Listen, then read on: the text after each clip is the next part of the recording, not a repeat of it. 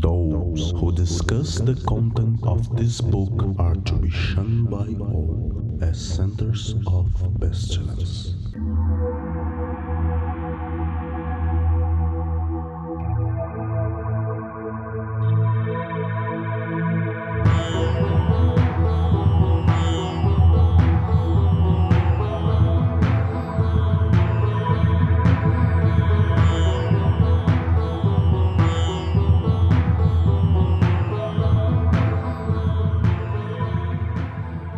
Crianças do abismo! Está começando mais um Foco de Pestilência, o seu podcast sobre magia, iluminismo científico e outras esoterices. Eu sou o Flávio Watson e hoje estou aqui com a minha mesa real, preenchida aqui pela realeza vampírica nacional com o Lorde A.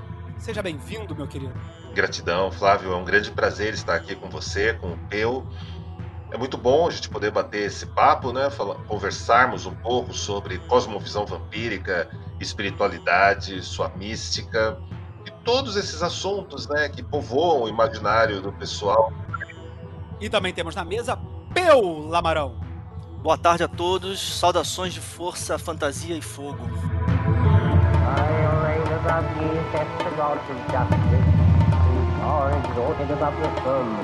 I'll saith the sword and the moon of fire. He measures your my. Foco de Pestilência é um podcast do Calem. Colégio Adlux et Nox, uma moderna escola de ocultismo preocupada com a divulgação do iluminismo científico no século. XXI.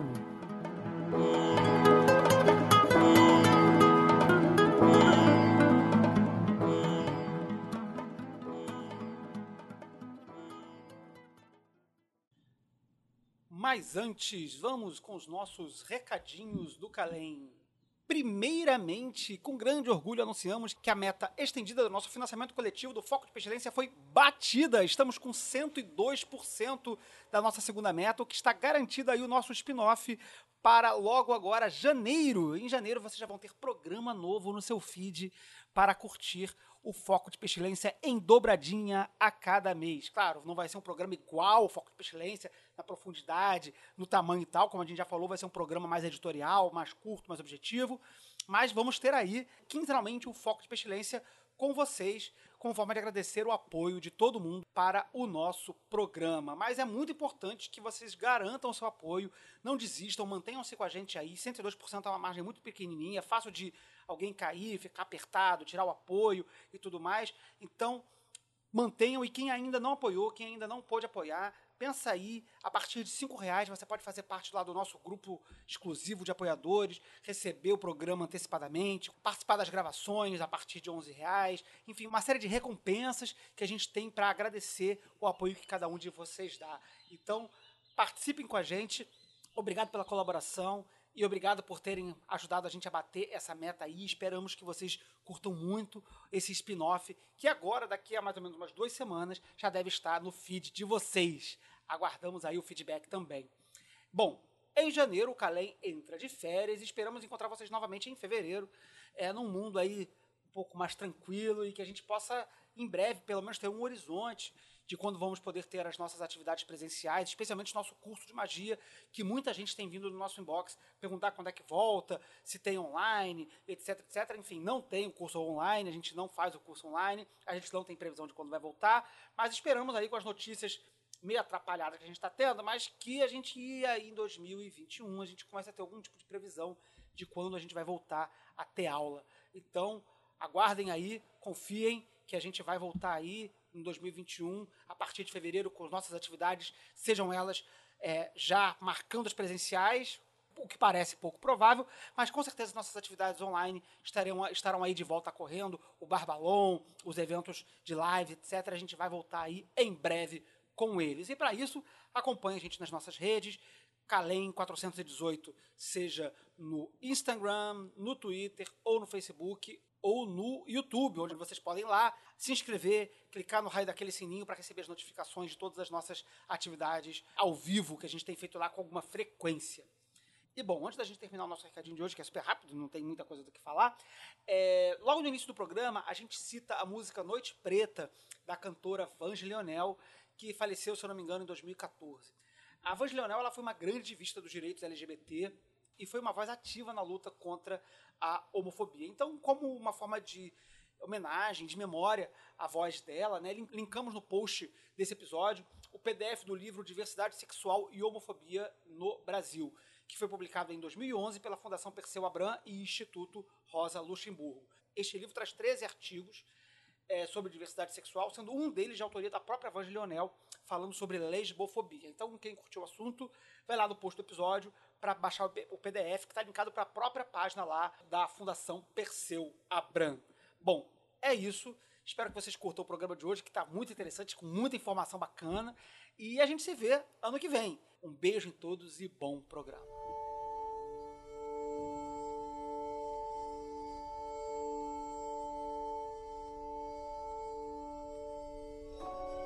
Então, começando aqui, calados na Noite Preta, estamos aqui recebendo o nosso convidado mais do que especial para fechar o ano de 2021. Meu perdão, para fechar o ano de 2020, já tô querendo correr para o ano que vem. Ainda não, dá, dá, mais, dá mais tempo para 2021 que a gente não vai conseguir vacina rápido, então ele tem que demorar. É verdade, tem que, tem que ir com calma, muita calma nessa hora.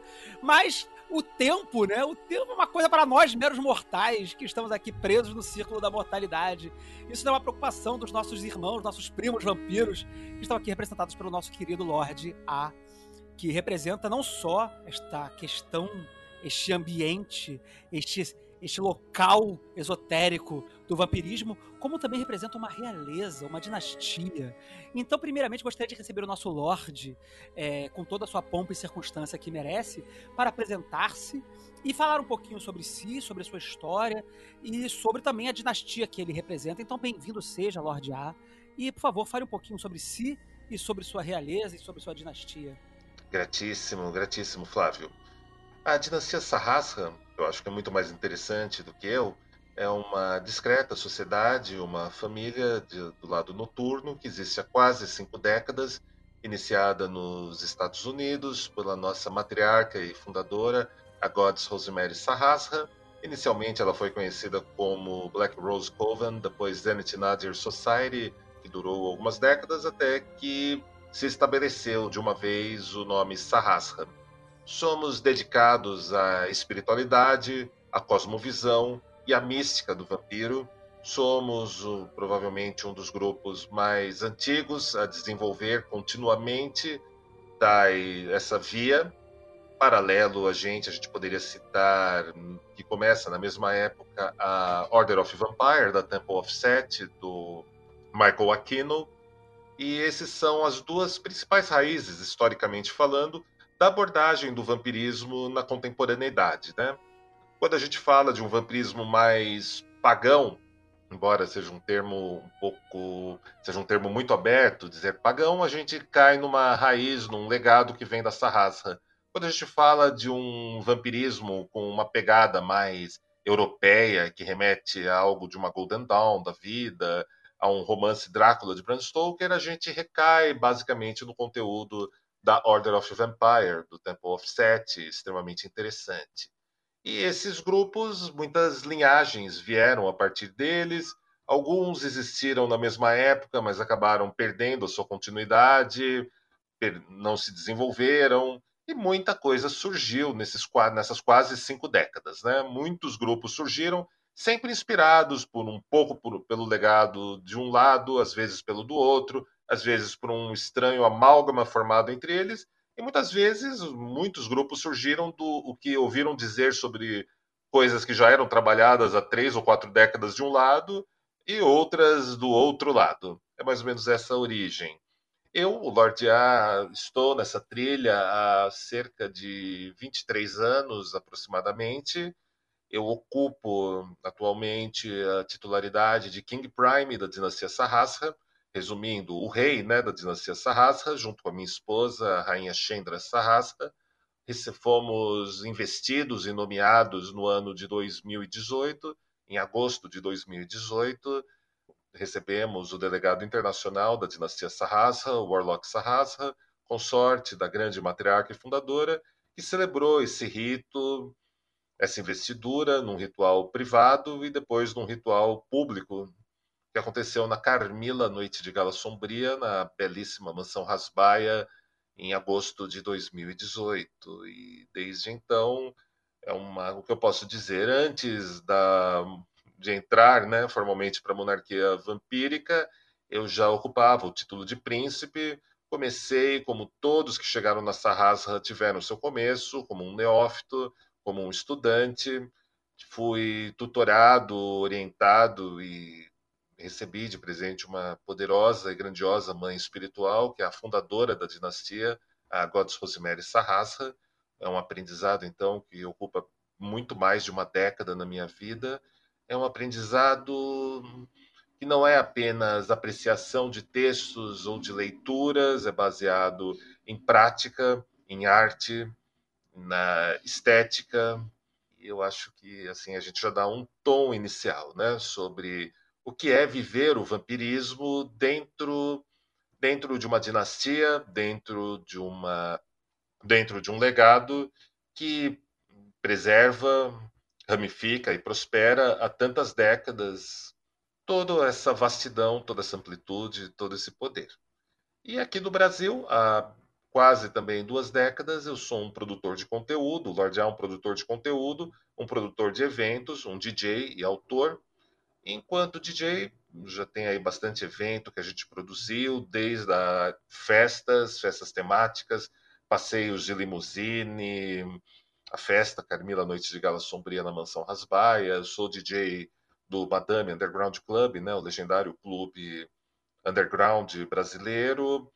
É, eu, eu, também tenho cerca de 11 livros né, concluídos, 10 deles já estão publicados, sendo o Mistérios Vampíricos, pela Madras, que saiu em 2014, onde eu traço uma história acessível de onde, de onde vem essa questão do vampirismo, o que era sobre o que era nomeado nessa alcunha do vampiro, como isso foi se transformando com o passar do tempo e foi abrangendo também o que temos hoje como esse personagem romântico, né, herdeiro do, do mal-estar com a modernidade do romantismo, depois tiveram, vieram outros livros, como Deus é um Dragão, que saiu pela Penumbra, né? É um livro muito legal, onde eu foco a questão da cosmovisão vampírica, sua espiritualidade mística, até mesmo princípios de uma religiosidade, jamais de uma religião. É, existe muita desinformação nesse tema, mas vampirismo não constitui religião, a não ser para quem precisou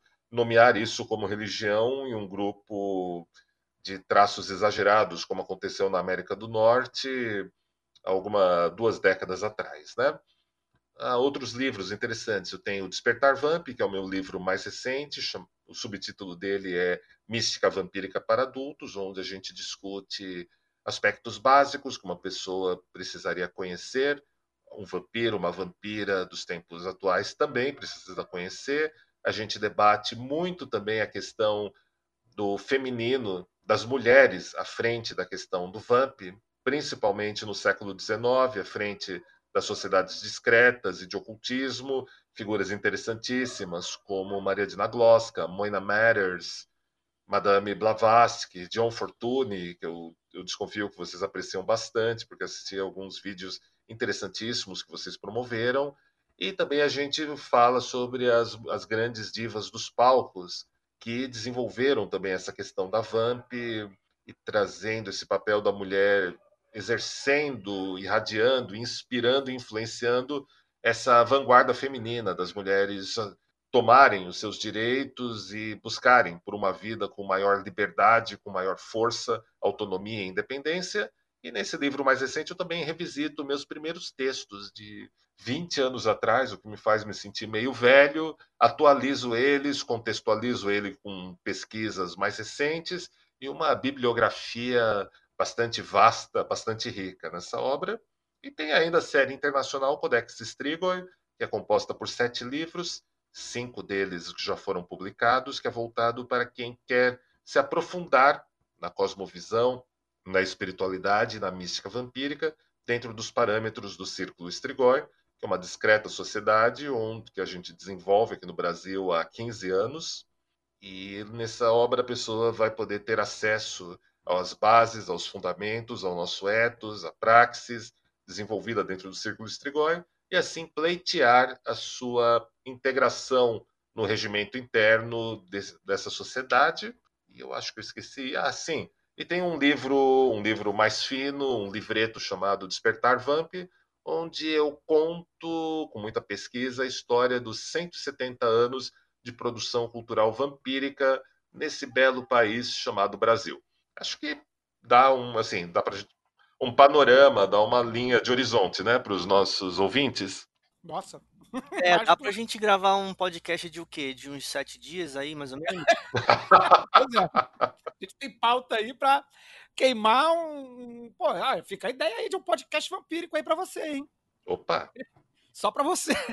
A gente faz assim, vocês vêm no meu acesso Redvamp ou na Vox Vampírica e a gente também faz uma segunda parte lá desse nosso bate-papo. Fica bom. Pronto. Acho que, que rola, hein? Ó, podemos, podemos combinar isso aí. Mas acho que a gente pode traçar, atravessar um monte de coisas que você falou ao longo do programa de hoje. Claro que, que é, é, não vamos conseguir atravessar tudo, mas acho que a gente consegue discutir bastante coisa aqui.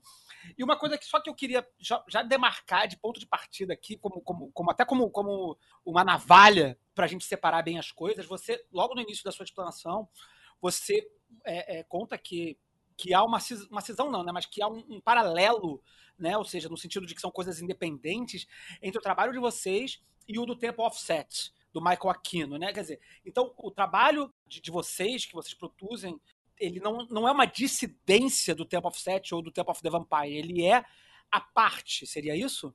Vamos colocar, vou colocar de um jeito um pouco mais simples. Eu penso, Uhum. na minha pesquisa, no meu aprendizado, na minha jornada, eu convencionei observar as coisas de uma perspectiva cronológica e histórica. O ano de 75 é uma espécie de divisor de águas interessantíssimo, porque tanto a Order of Vampire, da Temple of Set, e a dinastia Sahasra começam a se organizar mais ou menos nesse período, 1975, 1976, ambos vão ter os seus ritos de fundação, ambos vão ter os seus integrantes, e a gente costuma chamar esse de marcar esse momento como uma retomada do diálogo com o que por comodidade, eu não, vou, não quero nem debater essa questão hoje, com o chamado arquétipo do vampiro, com o espírito caçador, com essa força primeva.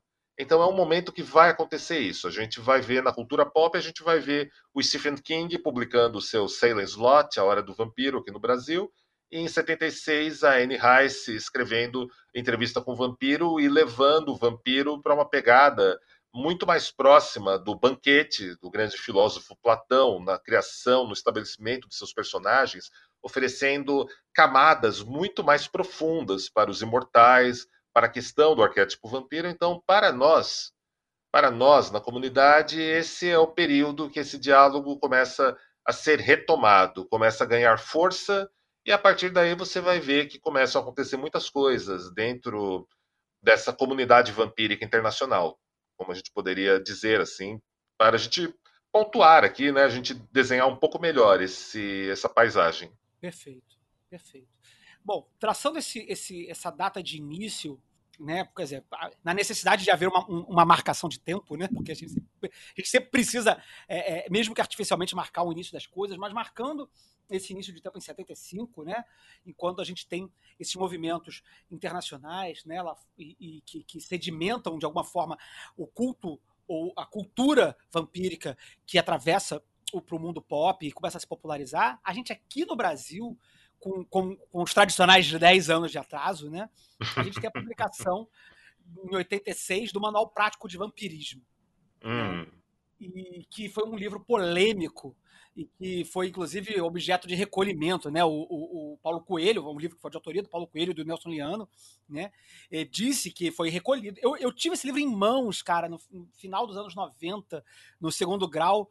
Algum colega meu tinha esse livro e ele passou pela minha mão e eu quase que podia ter ficado com ele para mim e não fiquei. Eu me arrependo amargamente de não ter ficado com essa edição. Ele, é, ele Eu acho que hoje ele tá mais fácil de achar. A gente encontra PDF facilmente pela internet, mas edição física ele é um pouco difícil. Mas enfim, o que eu quero pensar é o seguinte há, de certa forma, um eco acontecendo aqui no Brasil é, nos anos 80, desse, desse vampirismo que brota nos anos 70 e que se espelha, de certa forma, em toda a cultura popular, né? A cultura gótica que vai se, se nascer no final dos anos 70 e que vai se desdobrar enormemente nos anos 80, né? Uma série de bandas, de filmes, né? Você vai ter fome de viver, você vai ter uma série de. O, o elemento vampírico ele vai se desdobrar ao longo dos anos 80 de forma muito é, vigorosa né, na cultura popular e através de, seus, de, de, de suas apresentações mais, vamos dizer assim, é, caricatas. Né? E eu acho que o manual prático de vampirismo ele meio que cai em desgraça, de certa forma,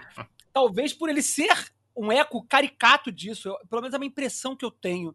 Então, eu gostaria que você, de repente, comentasse um pouco de como que ele se aproxima e se afasta desse, desse aspecto popular do vampirismo, que vai tomando conta do final dos anos, de meados dos anos 70 para os anos 80, e como que ele se aproxima ou se afasta dessa cultura esotérica do vampirismo, que também vai surgir é, nos desdobramentos da, da, da própria, da, do próprio trabalho de vocês e de outros trabalhos esotéricos que vão surgindo nessa época.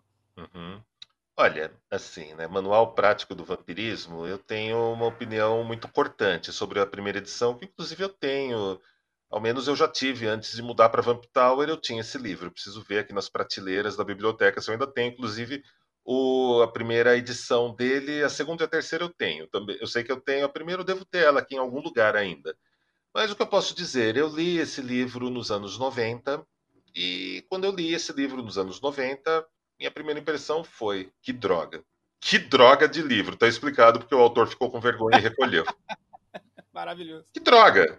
Ok. Uh, eu, eu digo isso, eu digo isso assim com uma certa, eu digo isso como um adolescente naquele momento e depois como um pesquisador, eu reli a primeira edição, reli a segunda, reli a terceira e assim, eu continuei achando um livro ruim. O que acontece é que por volta de 2010, 2011 saiu uma biografia bastante, bastante com bastante fôlego sobre o Paulo Coelho, que clamou ser o autor da primeira versão do livro. E nessa biografia, o jornalista que a produziu coloca lá a declaração. Não, Paulo Coelho não foi o autor do livro. Ele chegou para o melhor amigo dele, para o colega dele, que era o Toninho Buda, e Toninho, escreve um livro, tenho cinco dias para entregar na gráfica. E a gente deve imaginar o que, que a gente tinha de vampiros no Brasil naquele momento.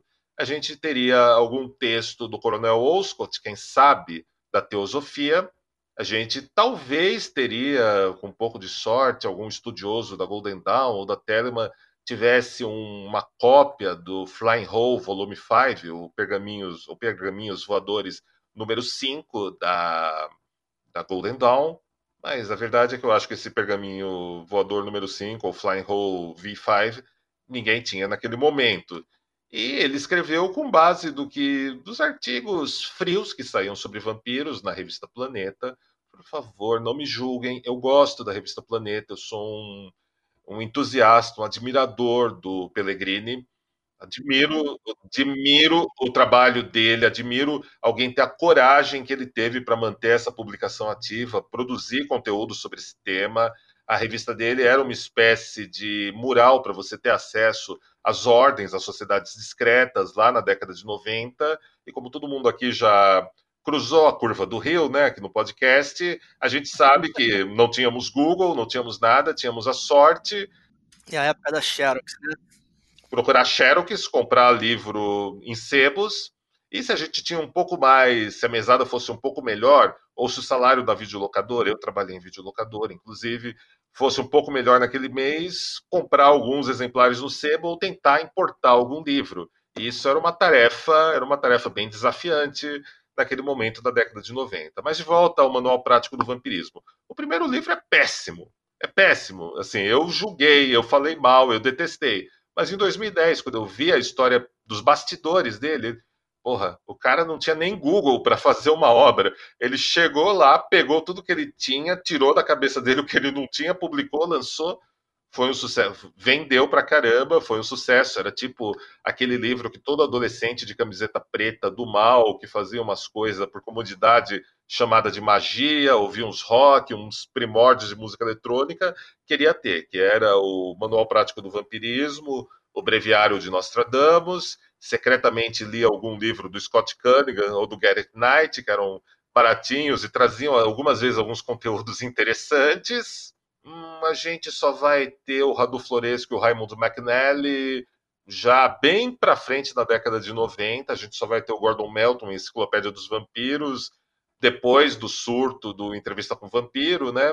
Em 2000, 2000 1994, né? Já é tempo pra caramba atrás. Então era aquela história, você não tinha quase nenhuma informação. O primeiro grande livro sério sobre vampiros publicado no Brasil só vai ser publicado entre 2001 e 2003, que é o Vampiros, Rituais e Sangue, do meu querido amigo Marcos Torrigo, Frater Piaros. Ele vai publicar, vai ser o primeiro livro sério, estruturado de vampiro que a gente vai ter no Brasil. Depois, para quem gostava de literatura e um pouco de cultura pop, vem o Voivode, organizado pelo Cid Vale Ferreira, atualmente. Do... Que eu tenho, inclusive, uma raridade de QT hoje em dia. Eu acho um trabalho, acho um trabalho assim, de fôlego, um trabalho legal que ele fez. Ah, ambos os livros, ainda assim, ambos os livros pecaram, pecaram assim muito porque eles não incluíam a comunidade vampírica porque os autores nem tiveram acesso a isso.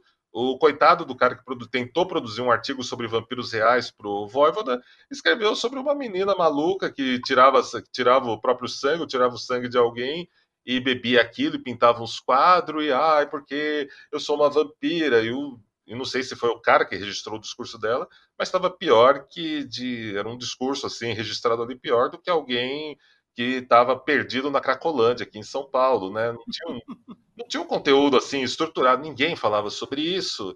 E o assunto aparecia uma outra matéria em jornais sobre sociedades vampíricas que produziam eventos em Rooftop, em Nova York, e um desses artigos caiu na minha mão e aí começa a história do Lord A lá em 1900, entre no 1993 1996, né? É mais ou menos a época que eu vou conseguir trocar cartas, trocar correspondência com a comunidade vampírica internacional em Nova York. Vou conhecer mais sobre a sua estrutura, uma estrutura que já existia desde 75, 76, ou seja, já tinha ali de fôlego de sobra uns 20, 20 e poucos anos de existência solidificada, um ethos, um praxis, algo que estava sendo transmitido e preservado pelas pessoas que chegavam. Isso faz, fez uma diferença danada na minha abordagem.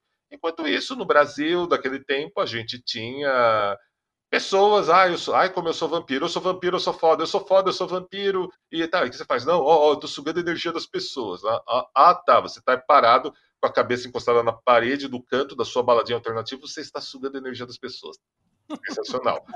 Essa imagem que você está colocando agora, ela me lembra no, no, final da década de 90, quando a gente fazia umas excursões do Rio de Janeiro para o Encontro Internacional de RPG, que era um evento porra, absolutamente maravilhoso, né? Aquele fim de semana de você. Para nós, o caso era de imersão, porque a gente saía é, eu fiz isso algumas poucas, é, eu fiz poucas vezes, né? Mas meus amigos, eles, cara, eram muito assíduos, faziam isso, fizeram isso vários anos, e a gente tinha uma semana de imersão praticamente, o fim de semana. Chegava na sexta ou no sábado de manhã, passava 48 horas, todo mundo amassado um em cima do outro, e a gente e tinha um ponto, né? Um ponto de honra que era passar a noite do sábado no Madame Satã. Uhum. E ali foi quando eu topei pela primeira vez, que foi, que foi o, a imagem que foi sacudida quando a gente se conheceu anos atrás, eu e você, que era o pessoal de vampiro da balada, que sempre tinha alguma mancha vermelha, alguma parte da, da roupa ou do braço, né? E aquele era, uma, era um pessoal que falava sempre isso que você está citando agora, né? As pessoas elas tinham uma, uma espécie de conceituação, né? uma imagem conceitual de si mesma como a de um predador de energia vital. E as pessoas ficavam nisso, tinha esse essa persona, né? Meu, eu sou potente porque eu sou um predador e você é, você é uma, né, um herbívoro aqui da minha da, da minha noite. Uhum. Eu chamava eles de peidadores. é, é eu, não, eu não tenho uma. É, né, a, a, parte do discurso que eu, que eu tô lembrando aqui, né? Realmente a imagem de, de, de aquelas pessoas como, como predadores de alguma coisa, ela, ela, era, ela tinha uma certa hilariedade. Não, não, assim, tipo, era uma imagem assim que não dava, não dava, assim, tipo, alguma coisa não batia. Era, hoje em dia, não, eu sou um vampiro psíquico, eu sou um poderoso predador. Cara, se liga, se liga, você não conseguiu Você não conseguiu nem. Você, garoto, você, garota, viu? Você não consegue nem pegar a pessoa que você fica falando que tem desejo, é supostamente sua alma gêmea, e o, ela irradia partículas, irradia vibrações que você sente no ar. Ó, você não conseguiu nem isso. Para, para. Você tomou umas, você já tá louco. Ó, senta ali no cantinho, fica ali quietinho, fica ali meditando, faz qualquer coisa, mas, mas para, não fala mais nada, fica sentado no canto. Eu era o cara que botava as pessoas sentadinhas no canto. É, é, é, eu, eu, eu, eu, julgo que essa galera aí foi, foi todo mundo filho do Mark Reinhagen, né?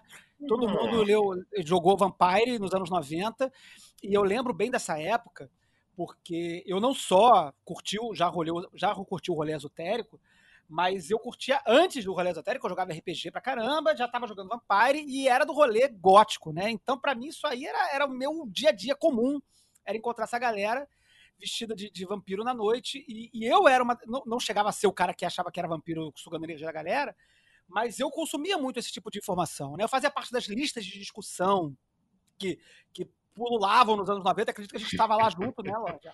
Né? Estávamos. Tinta Rubra, Mundo Vampir, uhum. né? Todos esses espaços eu estava lá também. Acho, inclusive as listas internacionais, que era a Vampire, tinha a Vampirevich, enfim, eu estava nesses espaços todos aí também, consumindo essa galera, consumindo esse, esse, essa cultura, e era engraçado até, fazendo um rápido, é, é, uma rápida anotação histórica, já que a gente falou dessa galera aí, né? É interessante como nos anos 90 esse discurso do, do, do RPG, ele se torna, do, do, do, Vampire, praticamente, né, do, do, do, storytelling do Mark Reinhagen, né, que tinha sido lançado no final dos anos 90, meados dos anos 90, né, uhum. é, ele se torna quase que um discurso hegemônico, como se ele fosse de fato histórico. As pessoas falavam de Caim e de linhagens e de, de, de geração dentro desses espaços esotéricos, como se ele fosse um conteúdo histórico, né? E ele era uma criação de um, de um, de um autor, por melhor que fosse, fim de RPG. E, e, eu achava isso muito engraçado, né? Mas, eu posso fazer uma parte exatamente claro, nesse claro. ponto? É uma coisa que eu acho interessantíssima a gente sempre pontuar e clarear, é que o, a comunidade vampírica já vinha ali desde 75, 76. O Mark Hagen faz os primeiros playtests do conhecido Vampiro à Máscara e do World of Darkness em 89 e ele, o RPG Vampiro à Máscara chega no Brasil pela Devir. Era um livro extremamente bonito, em meados de 92, entre 92 e 94. Eu agora não tenho como dar a datação histórica com isso. Eu tenho esse algum livro que eu escrevi, mas já foram alguns, né? Mas o grande ponto é, o universo do Vampiro à Máscara vem da década de 90, ele bebe diretamente na fonte do sucesso do Drácula de Bram Stoker, produzido pelo Francis Ford Coppola, ele bebe, ele pega uma carona maravilhosa no universo da Anne Rice em muitos sentidos, e ele vai criar todo um universo ficcional muito interessante ao redor da figura de Caim, né? Essa história de associar Caim com o primeiro vampiro vem do RPG Vampiro à Máscara. E em Nova York, mais ou menos exatamente nesse momento, a gente tem um ponto, uma encruzilhada que vai gerar uma confusão que Hoje em dia, essa confusão, eu acredito que, pelo menos na comunidade vampírica, já foi bastante diluída, já foi, esse nó já foi desfeito. Mas para as pessoas que vivem na fronteira, que ouvem falar de tudo isso, de todo esse nosso universo, né, que viveram talvez os anos 90 e acabam misturando tudo numa coisa só, é o seguinte: é, não havia conexão entre os dois grupos. O Mark Heidhagen ouviu sim falar da comunidade vampírica, ele até se apropriou de alguns maneirismos e algumas coisas que ele injetou ali na obra, porém em Nova York, se eu não estiver errado, no Brooklyn, vai ter uma loja de Fang Smithers, onde eles vão, ah, olha só, né, puxa, esse RPG está vendendo bastante. Nós fabricamos presas artesanais e personalizadas para as pessoas da comunidade vampírica usarem. Mas olha esse mercado maravilhoso que está aqui à nossa frente dos jogadores de Vampiro à Máscara. E aí eles começaram a produzir, começaram a produzir alguns live actions, alguns até bastante chiques, com uma produção bastante superior ao que era oferecido, né?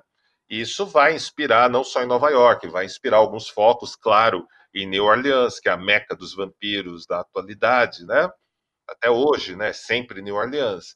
E aí vai criar um ponto, não um ponto de intersecção, mas vai acontecer que algumas pessoas da comunidade vampírica irão jogar esse RPG, outras pessoas que jogavam esse RPG vão ouvir falar da comunidade vampírica, e aí você vai ter algumas confusões conceituais que as pessoas do resto do mundo, por conta dos jornais, jornalistas sempre tendencioso, sempre tentando resumir ao máximo e perdendo a informação que deveria ser passada, vão fazer uma mistura, achar que é tudo a mesma coisa, quando não é, são dois universos diferentes, mas o ponto, o nó que dá uma certa confusão é exatamente por conta dessa questão que vai ter esse momento ali. Tanto que essa projeção na década de 90 vai ser complicada, porque nos Estados Unidos você vai ter o suposto assassinato de uma jornalista chamada, eu acho, uh, Walsh, né? Eu não lembro o primeiro nome dela agora. Ela vinha da indústria, ela fazia um quadro de variedades num dos jornais norte-americanos. Ela era ex-atriz pornô, esteve profundamente eh, nesse mercado, depois decidiu partir para uma carreira de cultura pop, de apresentadora.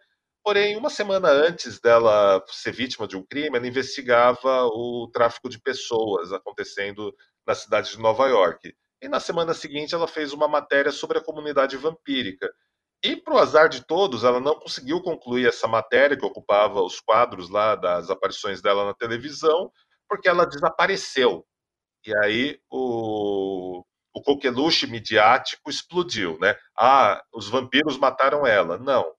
Até, inclusive, há vertentes, a pessoas muito antigas da comunidade que contam que, na verdade, ela saiu de. Ela aproveitou que o negócio que ela estava investigando tomou proporções, o FBI trocou a identidade dela e tirou ela de. trocou a identidade e tirou ela de contexto, né?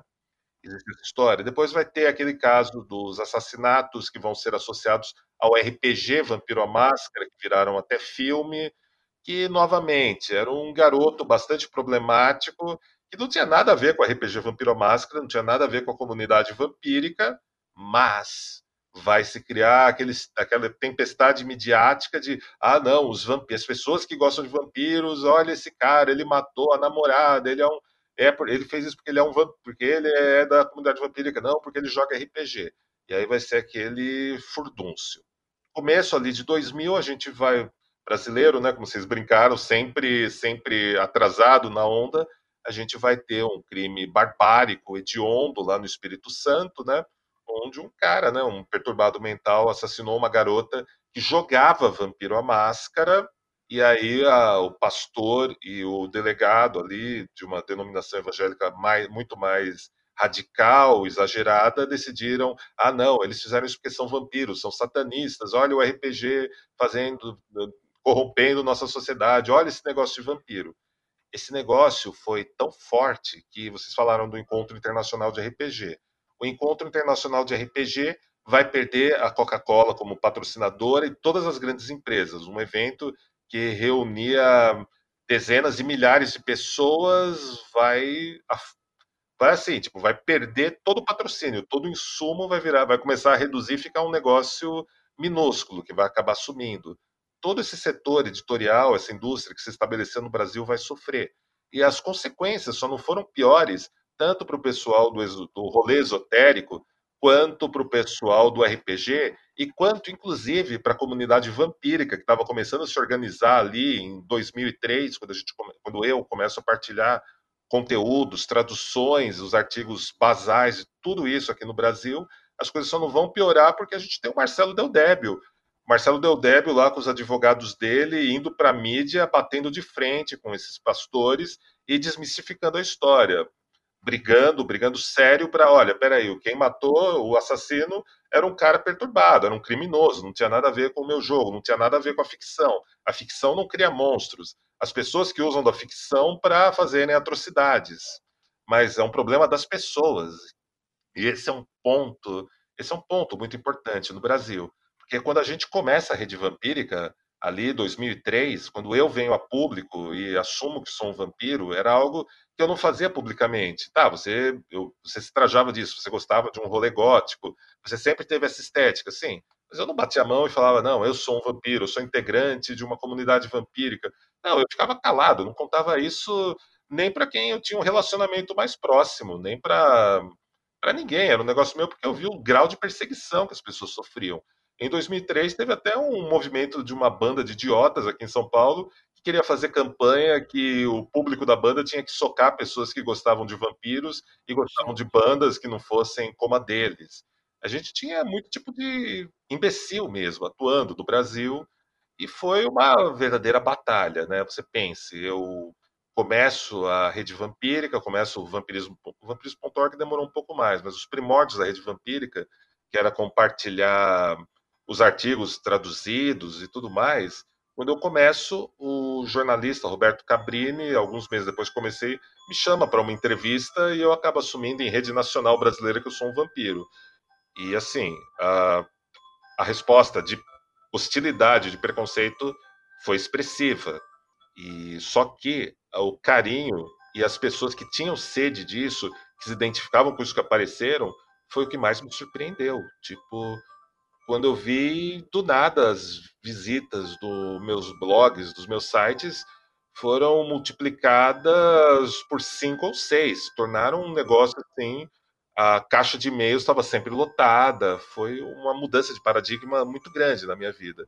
Então acho que é muito legal a gente também contar, inserir essa parte e deixar registrada essa parte da história. Ela é muito importante. Muito bom, muito bom. É porque você, você, a gente teve isso, você contou essa história que eu lembro muito bem. Uma amiga minha teve a mãe ligando para ela muito preocupada, uma amiga que jogava RPG comigo. A mãe ligava para ela, você joga esse negócio de vampiro, a menina foi assassinada e tal. Eu lembro muito bem dessa história, mas a gente teve isso mais ou menos recentemente, não dentro do espaço do RPG, mas dentro do espaço esotérico, né, do, do da, das espiritualidades de borda, que teve também um delegado maluco que resolveu que Deus falou para ele que, que tinha sido Satã e o culto do, do do satanista lá que tinha matado as crianças e tal. E a gente está sempre na borda da, da, das tochas, né? Enquanto não houver uma, uma tranquilidade, né, um esclarecimento melhor aí, a gente vai, vai continuar sofrendo esses percalços, eu acredito, né? Sabe, é, sabe, Flávio, é, assim, se você ainda está na borda das tochas, que bom. É. Porque, pra, porque, assim, a gente aqui em São Paulo, Uh, eu já tive que enfrentar 15 doutrinadores evangélicos de uma denominação do meu bairro uh, virem me enfrentarem em 2004 para 2005 na porta da minha casa, e quando eu chego, você chega no portão da sua casa, tem 15 caras lá malucos, meio surtados, falando em nome de Cristo, e você tem que quase sair na mão com o pastor deles para botar que ali era dali para o linchamento, o ponto que tava, você tem quase que socar o cara para tirar os caras da tua porta. E assim, tipo, histórias de integrantes da comunidade vampírica que saíram para balada, saíram para eventos, quando voltavam para casa tinham as suas coleções de livro de ficção, porque eu ainda nem tinha livro publicado, queimados por tio ou tia ou por parente evangélico e suas roupas, uhum. itens. E a gente não está falando aqui de não, eram livros do era o Codex Strigoi do Lord Jack que queimaram. Não, a gente está falando, o cara tinha Drácula de Bram Stoker na prateleira de livro deles e queimaram. Eu tive um amigo, eu tive um amigo que os pais queimaram os livros de RPG dele. Sim, essas histórias, essas histórias não eram, não eram assim, talvez hoje pareça um pouco de lenda para o pessoal, mas não, não aconteceu mesmo. essas histórias são reais. Tipo, códigos de cavalheirismo da comunidade vampírica de não, acompanha a pessoa até a porta do carro espera a pessoa entrar no carro, ligar o carro e ir embora, vigia ali para a pessoa poder ir embora. Teve tempos olha, realmente tenta ir em grupo para os eventos, não vai, não vai sozinho para você se garantir, ande sempre em mais pessoas. Os, os homens da comunidade vampírica, não, olha, assim, é o código, é um código de nem cavalheirismo, é um código de cavaleiro, tipo, olha, você está aí, se prepara, seja responsável por garantir quem está com você, porque a gente sabe que essas coisas são reais, essas coisas acontecem. São Paulo foi muito pior, foi muito pior antes de 2004, era muito mais violenta, era muito mais brutal. A partir de 2004, as coisas melhoraram bastante, mas só ficaram mais tranquilas mesmo a partir de 2012, 2013 mesmo, para a comunidade vampírica. Uhum. Foi assim, foi um trabalho, foi um trabalho extremamente árduo a gente em 2013, 2014, 2015, é, eu encabecei, junto com alguns parceiros, um movimento que nos levou à Câmara Municipal de São Paulo para a gente debater e conseguir algumas proteções, algumas incisões, algumas leis para assegurarem a liberdade de expressão, de pensamento e atuação profissional de escritores de ficção científica, de oraculistas, de terapeuta, de terapeutas, o pessoal chama de terapeuta holístico, mas a gente está falando de acupunturista, a gente está falando do pessoal da aroma, aromaterapeutas e muitos outros, a gente precisou brigar em Câmara Municipal, tivemos que entrar ali, fazer incisões dentro de gabinetes da política paulista para assegurarmos alguns direitos que deveriam ser básicos. Tivemos os debates do trabalhador esotérico, três edições dele. Tivemos Dia do Orgulho Pagão, que eu consegui colocar ele dentro da Câmara Municipal de São Paulo. A gente precisou de vários pequenos movimentos de datas oficiais e incisões em leis para a gente criar uma esfera de segurança. Tanto que foi isso que permitiu que a deputada Clélia Gomes conseguisse que o 31 de outubro, pelo menos em São Paulo, não fosse só o dia da proclamação do Evangelho e o dia da deusa e dos pagãos, né? Como é muito celebrado pelo queridíssimo Claudinei Prieto, né? Das tradições mecanianas. Uhum, uhum. Então, assim, é um trabalho, é um trabalho, muitas vezes, a gente fala, ah, mas esses títulos de uma sociedade vampírica, de, de cavaleiro, de, cavale... de amazona, príncipe, e tudo isso, ah, são só títulos? Olha, eu te garanto uma coisa, no Círculo Strigoi, na dinastia Sarrasra, nós somos aqueles que somos a linha de frente da nossa comunidade. A gente vai, a gente vai atrás dos lugares, enfrenta as figuras de liderança dos lugares e tenta, na medida do possível, construir cenários que permitam que possamos existir com o mínimo possível, o mínimo requerido de uma certa, de uma certa liberdade. Então, não é uma história só de se vestir diferente, colocar um par de presas artificiais, colocar um par de lentes, ou as, aquelas pessoas que ainda além de, de, fazem tudo isso ainda ficam batendo, não, eu sou foda, eu sou foda, eu sou foda. Não, é uma história de feitos, é uma história de realizações, é uma história que é conduzida, os vampiros da comunidade vampírica são médicos, são advogados, são historiadores, são enfermeiras, médicas, cientistas, alguns até trabalham lá, no, lá em São José dos Campos, em alguns lugares bastante importantes desses segmentos. São pessoas reais que têm o vampirismo, seja como um fashionismo, um apreço muito grande pela produção cultural, ou então num viés de uma espiritualidade, de uma cosmovisão, de uma mística, né? Eu acho que esse é um ponto muito importante. Eu acho bacana, enquanto regente na dinastia Sarrasra, regente do Círculo Strigoi e considerado historicamente fundador da comunidade vampírica na América do Sul. Eu acho que esse é um ponto assim que sempre que eu tenho uma oportunidade de martelar numa entrevista numa matéria que eu grave para algum lugar, eu acho que esse é um dos pontos sempre mais importantes. Porque as pessoas esquecem, as pessoas não mencionam esse ponto. Mas eu acho importante, então, destacar, jogar esse spot nessa questão dos vampiros, das vampiras né, e dos apreciadores.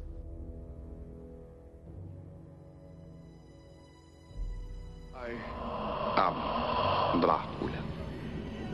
And I bid you welcome, Mr. Harcourt, to my house.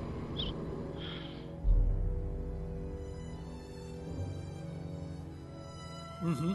É porque você estava falando agora e eu fiquei pensando bastante nisso que você estava falando. É, a figura do vampiro, é, a parte de, de, de, de, qualquer contexto esotérico, mas pensando ele figura popular, ele é uma figura de medo, né? Quer dizer, uma figura, ele é um monstro da literatura, né? Ele, ele é um predador no, no, seu sentido mais popular, né? Ele surge é, em uma série de obras de ficção desde o século XIX, sempre na figura de um predador da humanidade, né? de, uma figura que volta dos mortos para predar os vivos. Um né? caçador, uma caçadora. É um, caça... é um, caçador ou caçadora. E aí, quando isso surge. Ele seleciona a presa. Sim, sim, sim. A não ser Mas, os filmes mais recentes aí, tipo 30 Dias de Noite.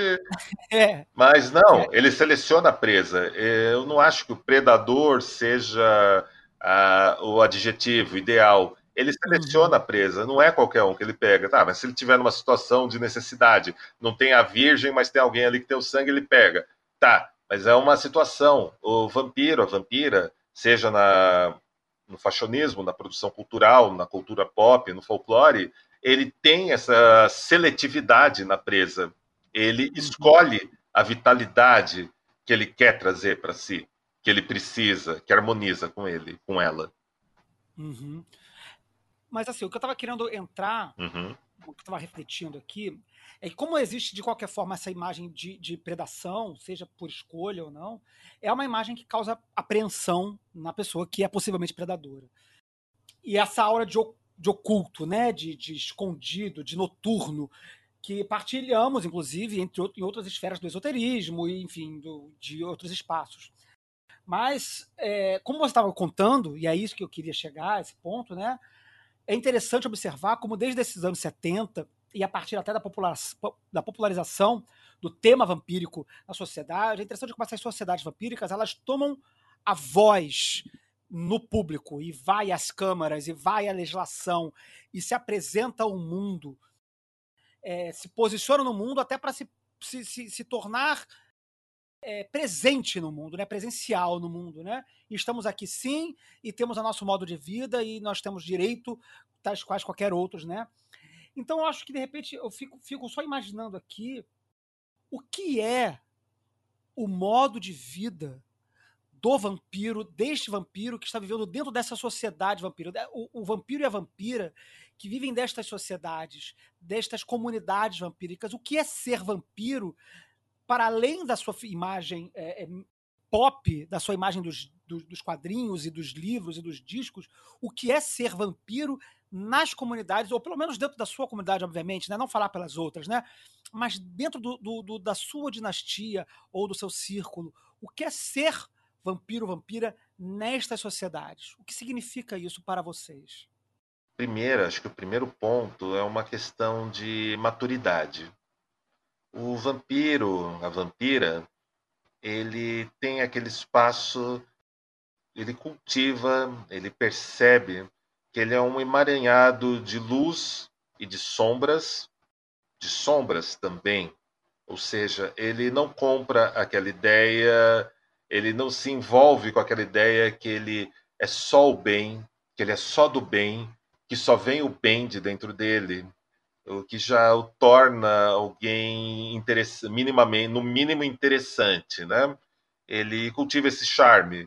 O vampiro tem uma aversão a todo tipo de polarização, qualquer assunto, de qualquer postura, de qualquer escolha. Ele enxerga as, tenso, as linhas de tensões, mas justamente por ele viver claramente esse emaranhado de luz e de sombras dele, ele não tenta julgar que ele sabe as distâncias entre os polos e ele tem uma impressão que essas distâncias são inclusive inenarráveis e inalcançáveis. Então lhe resta cuidar de si, cuidar dos seus e principalmente cuidar daquilo que mais importa para ele, que é preservar a sua liberdade, a sua liberdade para explorar, para tocar, para brincar, para viver dentro das suas medidas. Ou seja, o vampiro não, a vampira não é alguém que abraço infinito, tudo posso naquele me que fortaleço, tudo me é permitido. Os vampiros e vampiras têm uma versão natural aos coaches, né, da atualidade, portanto Agora a gente tem aquele coxo da polenta lá, o vampiro, o vampiro quântico lá. É, aquele é um menino, um menino do é interior de São Paulo, com umas ideias completamente furadas, tentando, correndo atrás de atenção, de aplausos das pessoas para ele. Mas é um Zé Ruela. É, ele tá brincando com essa, com essa, com essa, essa estética vampírica dentro do espaço coach, né? Ele tá fazendo um, um mix ali, mas é uma, a gente sabe que aquilo era uma brincadeira, ele não tá fazendo. Mas acaba afetando, né, vocês, né? Acredito. Não, acaba, não. Forma... Na verdade, quando a gente viu essa história, assim, teve pelo menos assim, né, nos, nos núcleos aqui da comunidade vampírica aqui no Brasil, assim, nosso geral assim foi risada, a gente riu, a gente viu, nossa, né, se todo vampiro e vampira eh, vestisse, vestisse tanto látex, tanta lente de contato, tanto aquele narcisismo, aquele negócio, olha, olha, olha, olha a minha esposa troféu, olha eu aqui, olha, olha, olha eu, eu sou isso. É patético, mas é engraçado. Ele mesmo é. confessou que aquilo é uma espécie de humor autodepreciativo que ele faz Sim. com ele mesmo. É, é tipo o Chico Nísio fazendo o Bento Carneiro. É. Se eles debochar de eu, minha vingança será maligna. É um ponto interessante. Teve até uma pesquisa recente que foi publicada na Europa sobre espiritualidade e narcisismo, né? Que a atual geração, inclusive, tem sofrido bastante com o peso e com a carga do narcisismo, né? E um outro e um ponto, uma reflexão que isso me joga aqui é que o vampiro, a vampira, os integrantes da comunidade vampírica, eles apreciam o hedonismo, o prazer que vem de você poder exercer a sua inteligência, a sua as suas aptidões, as suas habilidades. Eu acho que vocês diriam a exercer a sua verdadeira vontade, exercer aquele aquela habilidade que vem quando você está naquele lugar que lhe é transparente, que lhe é caro, onde você toca as pessoas e de alguma maneira essas pessoas devolvem essa força, essa vitalidade, esse magnetismo para você e você sai dali nutrido, alimentado, com forças. E a gente pode interpretar isso em muitos sentidos. Mas esse é um sentido, por exemplo, para o vampiro é um sentido mais voltado para a estética, para a arte, é, o, é para o DJ, é para o guitarrista, é para o vocalista, para o integrante de uma banda ou para o vocalista, é para o professor que está lá, a professora que está dando, quando pisa na sala de aula, sabe que está no seu lugar de verdade, não importa as condições, ele interagindo ali naquele ambiente, ele entrega e recebe de volta aquela energia vital e ele se transforma e tem vontade de, e sabe que vai fazer aquilo até o fim dos seus dias. Eu acho que tem muito essa questão e essa questão não é uma questão simples, é uma questão que pode ser abordada em diversas camadas, de uma maneira multidisciplinar, desde um viés esotérico, desde um viés voltado para o ocultismo, ou para o estudo e a prática que lida com o eterno, com a eternidade, e que também vai, pode acabar sendo abordado de uma maneira mais linear, mais acadêmica, né, mais cartesiana também. Mas eu jogo essa pergunta que você me fez, né? eu jogo minha resposta, eu faço minhas apostas e sigo por esse caminho aqui que eu compartilho contigo. Uhum. Muito bom. Até cheguei a anotar aqui algumas questões, mas acho que a gente abordou bastante essa questão da estética e da arte no vampirismo. Né? Me, me parece que é uma a carga estética, carga artística, ela é um, marcador muito importante se a gente for pensar o vampirismo enquanto grupo social. Né? Quer dizer, ele tem um grupo que tá, tem a sua espiritualidade, tem a sua forma de encarar o absoluto, de encarar a vida, de, e, e, até uma proposta, como você falou muito claramente, uma proposta ética, de, de postura de vida e tudo mais, mas isso tudo é envolvido, né, é embalado, poderia dizer assim, com uma estética e uma, uma, uma, uma, apresentação artística e estética muito, muito forte, muito intensa, né? Claro que acho que até variada, né? Então, tem um guarda-chuva até grande de, de, apresentação estética, mas é, eu acho que isso ainda é uma, uma, um certo laço que amarra a, as expressões vampíricas, ou, ou, é uma impressão equivocada da minha parte? Hum, se estética a gente tomar pelo viés filosófico como o que causa sim. espanto, eu acredito que sim. Todo vampiro, toda vampira é um esteta. Uhum. Ele tem aquele olhar do esteta, ele tem esse, eles carregam esse refinamento.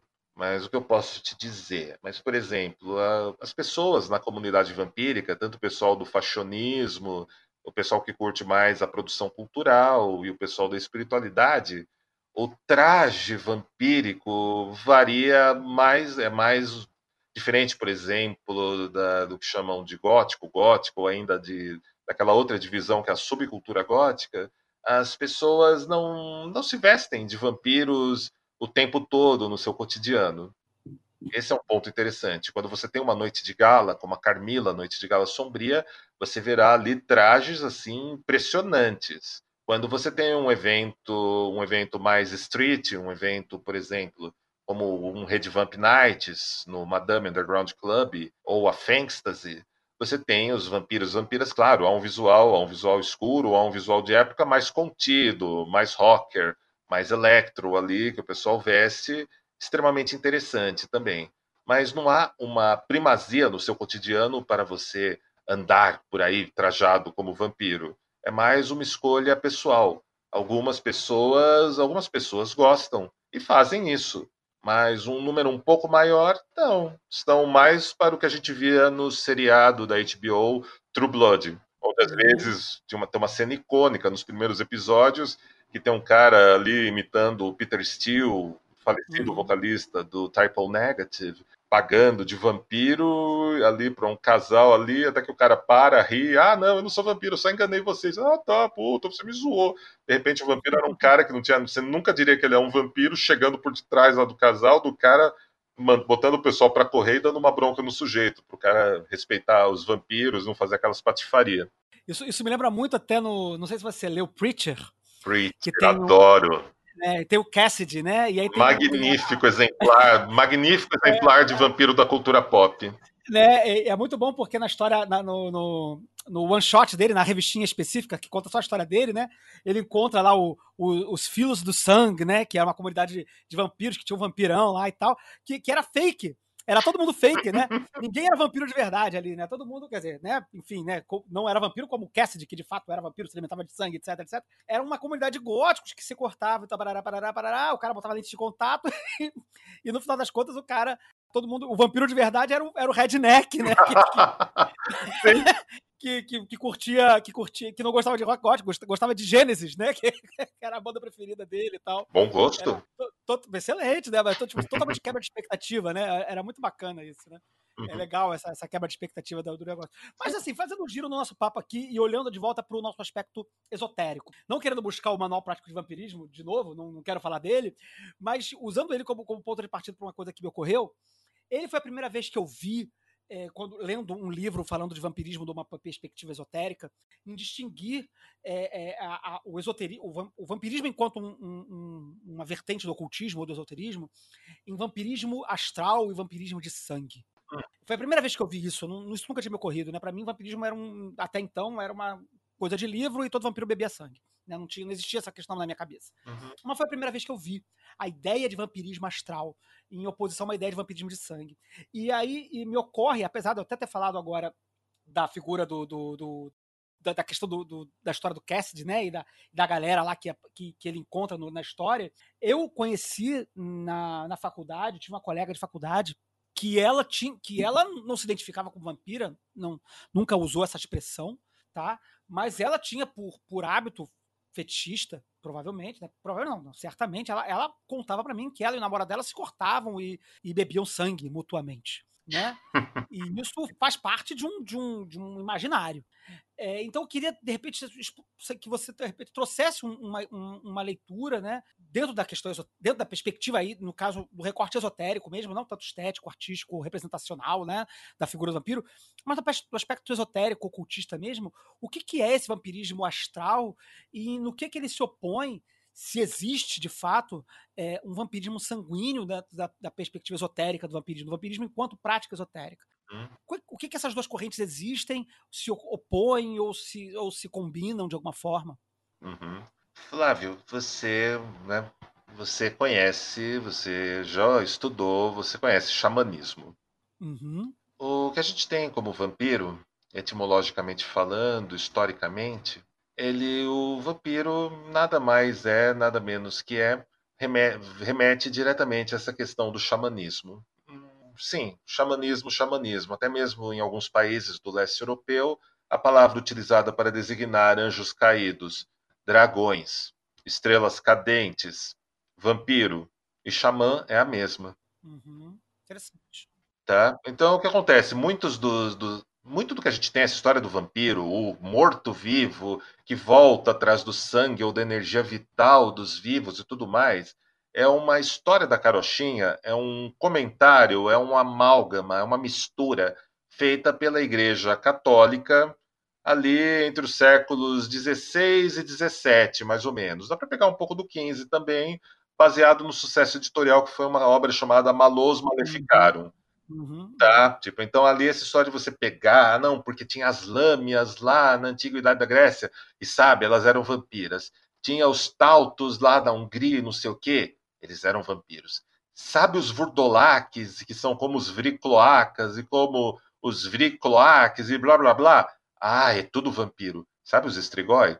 Tudo vampiro. É, eles vão transformar, eles vão jogar a água da banheira de banho junto com o bebê dentro pelo, eh, pelo ralo abaixo. Eles vão misturar, eles vão generalizar tudo do passado como vampiro para justificarem que para justificar as propriedades que eles queriam tomar, de quem eles queriam tomar, quem eles queriam executar, que era um pro- obstáculo político, e os lugares da onde era melhor ter essa história de vampiro para a gente vender uns corpos para as universidades de medicina de Viena e lá na, na Irlanda, se eu não estiver errado, ou na Escócia, para ganhar um troco. A história, a história ao pé da letra é essa.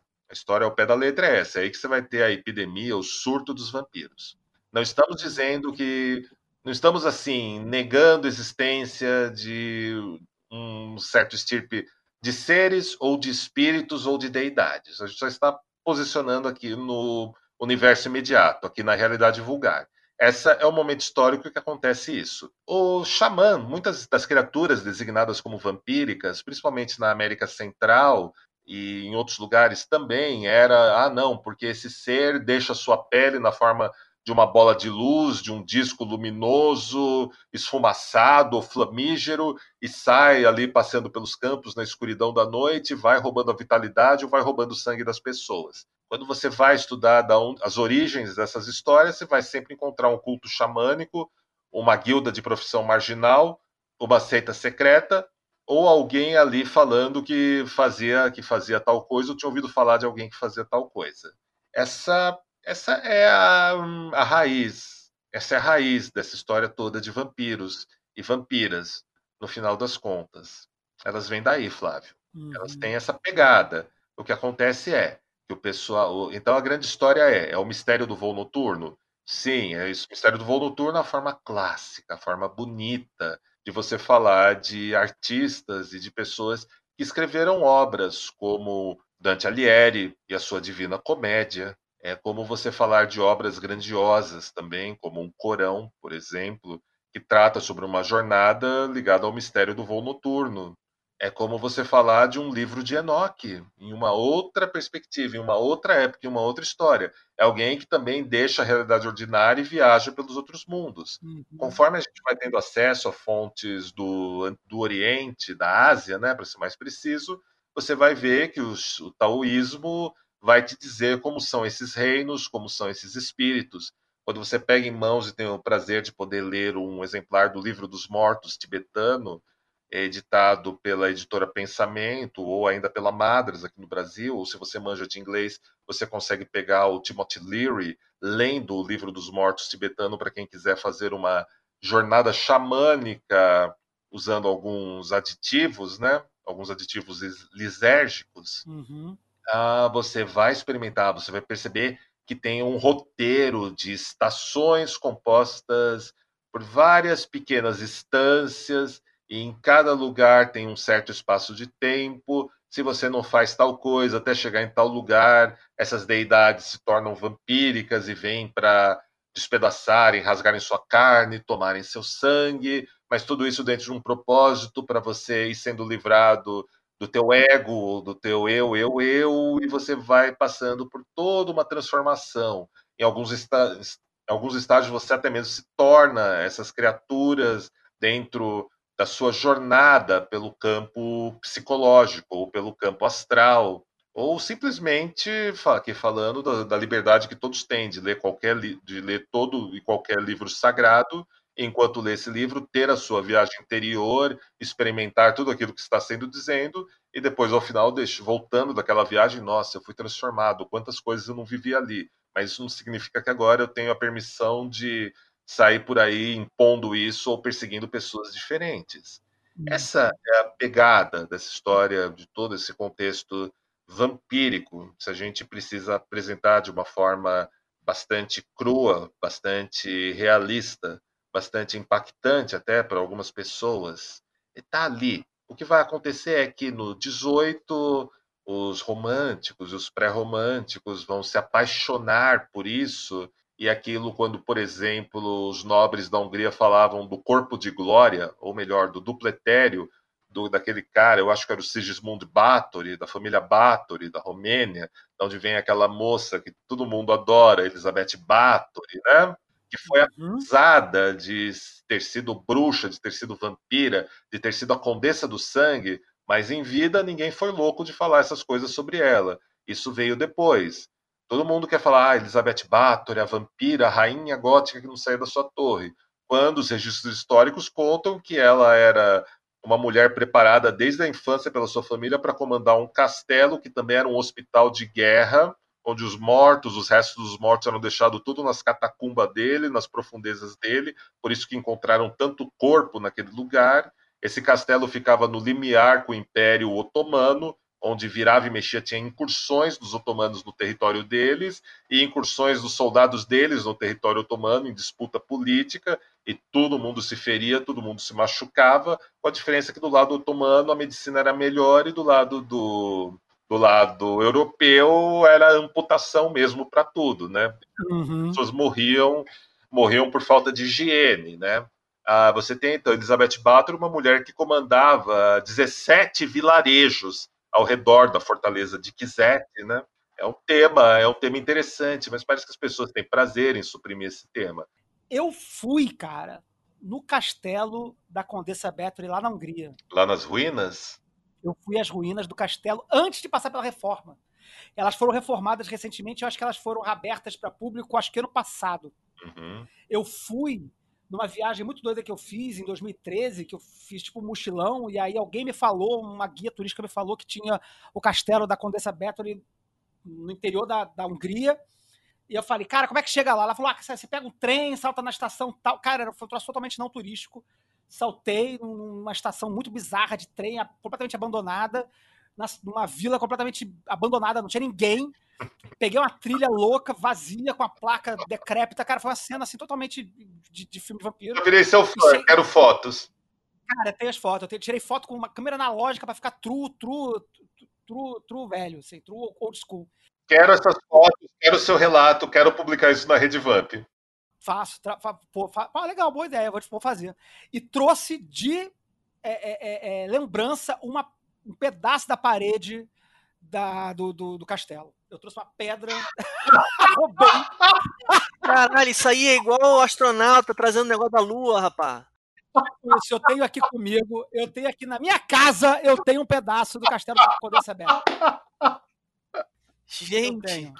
Gente, Peu, você sabia que seu amigo tinha feito isso ou foi uma confusão pra você também? não, não sabia. Eu, eu talvez já tenha ouvido um comentário assim bem ampassando sobre essa é, é, esotérica viagem aí de mochilão, mas porra, que havia subtraído um pedaço da Pedra da Lua lá, não sabia não.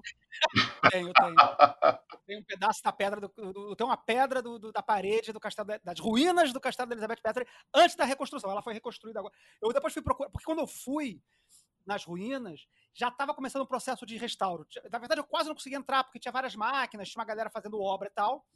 Húngaros, ninguém falava inglês, eu não falava húngaro. Mas eu fui entrando como quem não quer nada, assim e tal. Os caras não foram me deixando entrar. Cara, uma hora o cara distraiu, eu pá! Entrei do castelo, assim, na- na- no, no- no- no pórtico, assim, de entrada, assim, do, do castelo. Fui lá dentro, enquanto ninguém tava olhando, tirei várias fotos do interior do, do- das ruínas, antes da, do restauro. e, e consegui subtrair duas pedras. Eu trouxe duas. Uma veio estar comigo e outra eu dei de presente para uma amiga minha, que também é muito fã da Condessa Battery. E, então tem duas pedras do, do- do castelo da Elizabeth, da Elizabeth Battery no Brasil, e ambas estão no Rio de Janeiro.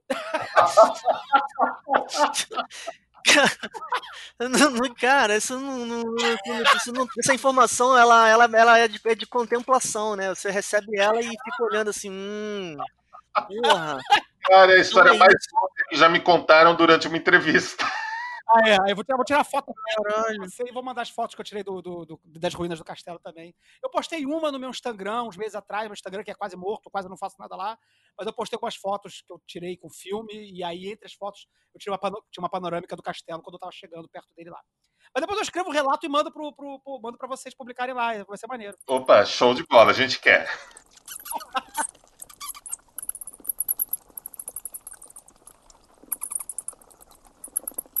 Um outro personagem que é associado ao vampirismo que eu tenho pesquisado, que eu tenho achado ele muitíssimo mais interessante do que o que é mostrado, é o Grigori Rasputin, o Starets russo, que o Ocidente chama ele de monge louco, que foi uma grande propaganda feita pelo catolicismo contra a Igreja Ortodoxa, e esse Starets, o Rasputin, como ele é mais conhecido, ele nunca foi, ele nunca foi monge ortodoxo, ele era uma espécie de Starets, um homem santo que peregrinou da, por toda por todo lugar que ele conseguiu, na Sibéria, na Rússia, que era a terra natal dele, fazendo suas viagens, dentro das viagens da sua própria cabeça também.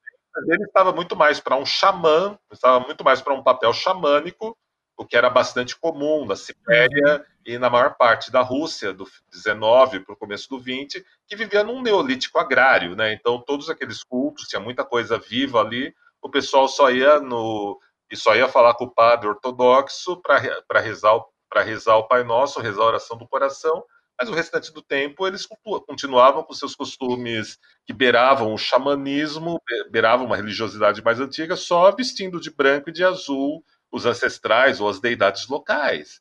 E o Rasputin vai descer ali a pé, vai chegar até o norte da Grécia, vai visitar o mosteiro do Monte Athos, onde ele pretendia se juntar aos ortodoxos, mas, segundo palavras do próprio Rasputin, ele sai fora dali porque ele achou que tudo que ali o número de homossexuais ali era muito grande, ele jamais aceitaria isso. Desgostoso com isso, Rasputin vai caminhando até a Terra Santa, para a gente ter uma ideia. E esses caras, esses andarilhos que saíam da Rússia ou saíam da Armênia, esses místicos, a gente tem um mais ou menos na mesma época do Rasputin, com uns, uns anos de diferença, a gente tem o Gurdjieff saindo da Armênia, que vai ter uma carreira muito mais digna, né? Muito mais interessante que a do Rasputin, né? O Rasputin uhum. vai acabar indo para São Petersburgo, buscando condições de criar melhor sua família e transformar suas filhas em damas da sociedade. E nisso ele vai acabar se envolvendo com a família Romanov, com o Czar. Eu não tenho papas na língua para dizer que eu nunca vi um regente tão estúpido quanto o Czar naquele momento. Num cenário ali tomado, por uma parte, pelos jovens que estavam envolvidos com o nihilismo, os bolcheviques, todo o ódio da aristocracia russa para com o Rasputin e todo e ele, esse cara sendo bode expiatório, e a rainha lá, não, não, ele pode curar o meu filho, ele está curando o meu filho, e no que será nisso que foi talvez uma manifestação de um feito mágico, ou que será que não era uma química que retardava um pouco as hemorragias internas e a hemofilia do pobre rapaz? Nós nunca vamos saber. A família Romanov foi cruelmente foi cruelmente exterminada, né? Uhum. Assim, é, os requintes de barbárie e tudo mais que envolvem isso é, são terríveis, né? Uhum. Então, mas assim, a gente vai ter uma geração de místicos russos interessantíssimos, como a Madame Blavatsky, que vai vir, vai vir acabar vindo dessa geração entre o choque dos nihilistas com as novas vanguardas e com um pensamento mais tradicional e arcaico da Rússia, né, que a gente falava aqui. A gente vai ter a maravilhosa, a magnífica Maria Dina Glosca, que vai cativar o coração do movimento surrealista da cidade de Paris e vai se apresentar como uma mulher satânica, trazendo um novo evangelho de onde o Espírito Santo, na verdade, é um espírito feminino que vai reger uma nova era. Então, uhum. Eu acho uma personagem interessante. Na mesma época que a gente tem uma Maria de Naglosca, a gente vai ter a questão a gente vai ter a questão das vamps, né? As vamps eram as mulheres de vanguarda, eram as mulheres com poder que assustavam os Zeitgeist, assustavam o espírito do masculino e do feminino daquele tempo, porque elas se trajavam muitas vezes de cores escuras, eram mulheres que exalavam força, autoridade, elas tinham um magnetismo próprio delas, né?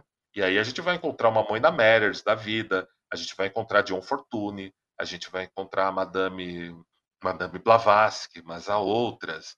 A gente vai ter muita coisa acontecendo, né, ao redor de todas essas mulheres incríveis. E o estereótipo, o estereótipo não, eu acho que o marco principal para a gente falar das vamps é um pouco na época que está sendo publicado o Drácula de Bram Stoker, que vai compilar toda a tradição romântica dos vampiros numa única obra, mas é sim uma pintura feita é uma pintura chamada The Vampire, que retrata uma bela jovem extremamente pálida, com as suas camisolas esvoaçantes, deitada sobre um homem completamente exaurido, naqueles dorcéus vitorianos maravilhosos, né?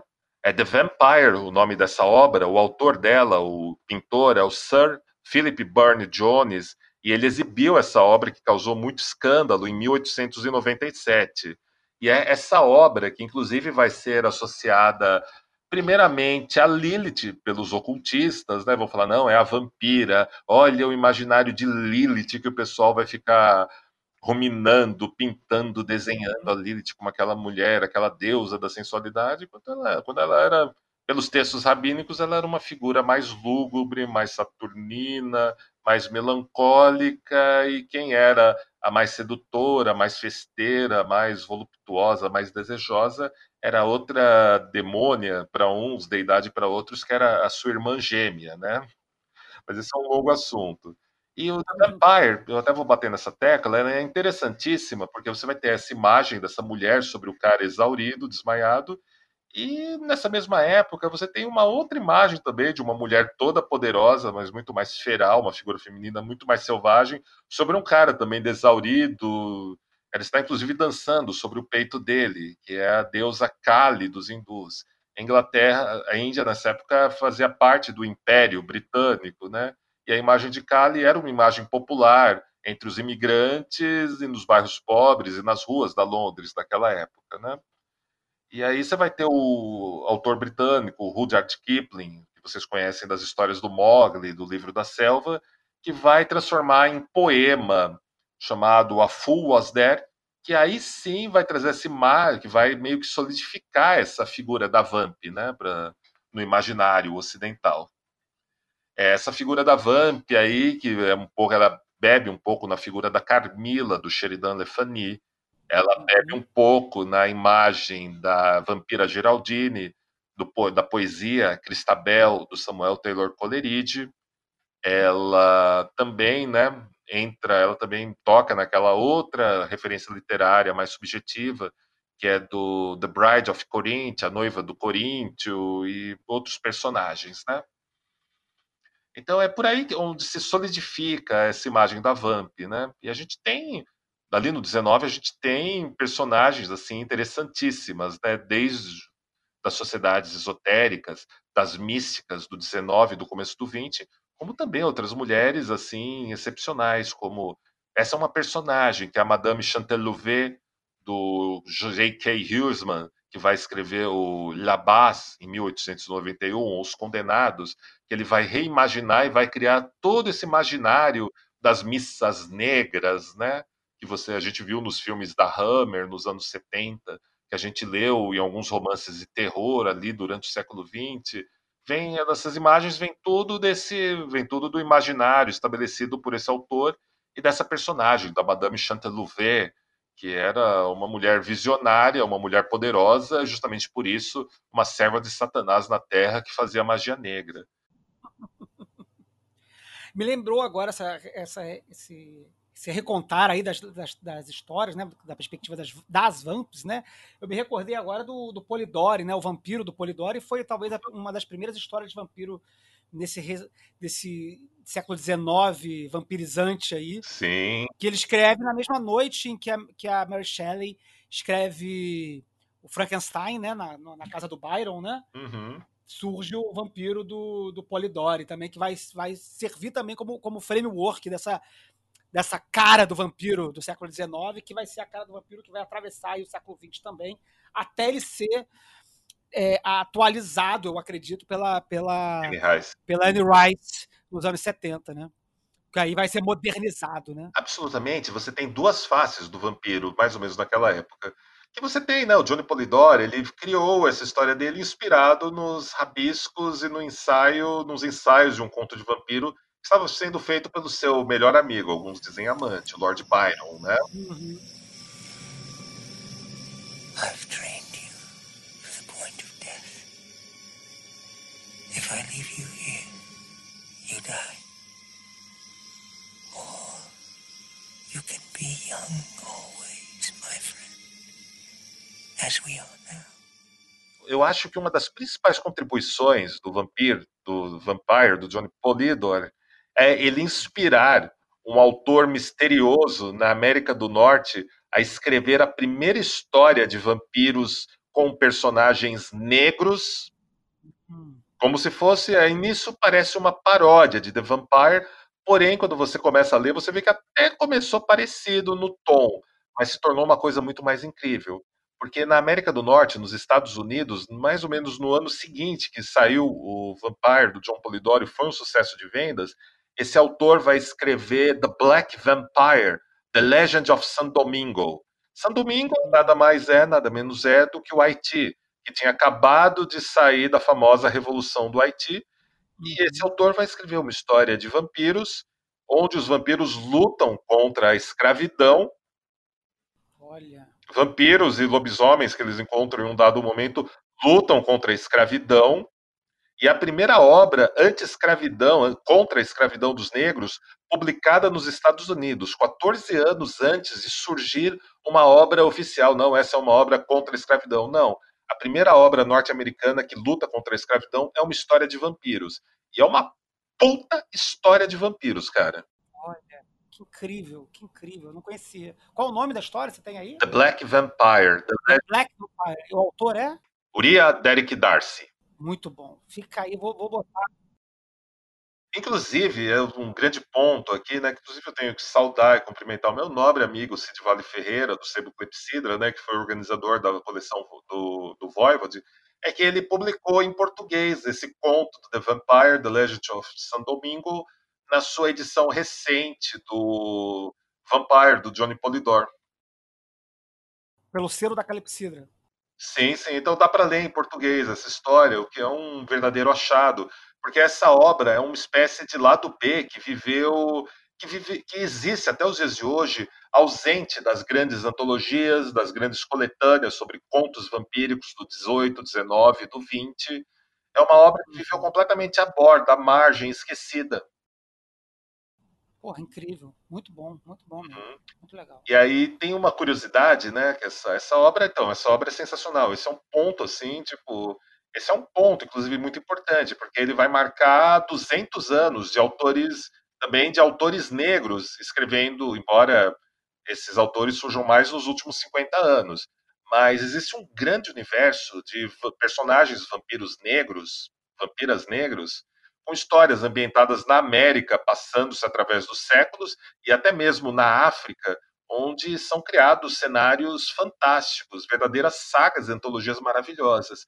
E eu tive o prazer de descobrir tudo isso quando eu criei a série de artigos Vampiros Negros, lá na Rede Vampírica, onde eu pude apresentar dos mais de 60 autores negros produzindo conteúdos de vampiro, eu consegui selecionar pelo menos uns oito ou dez que eu tive a oportunidade de ler alguns livros e que eu fiquei fascinado, incluindo a, a dama da ficção científica, que é a Octavia Butler, que escreveu uhum. um livro de vampiros, uma história de ficção de vampíricos, de vampiros que eu acho uma das coisas mais sensacionais que eu já li, chamada Fledgling.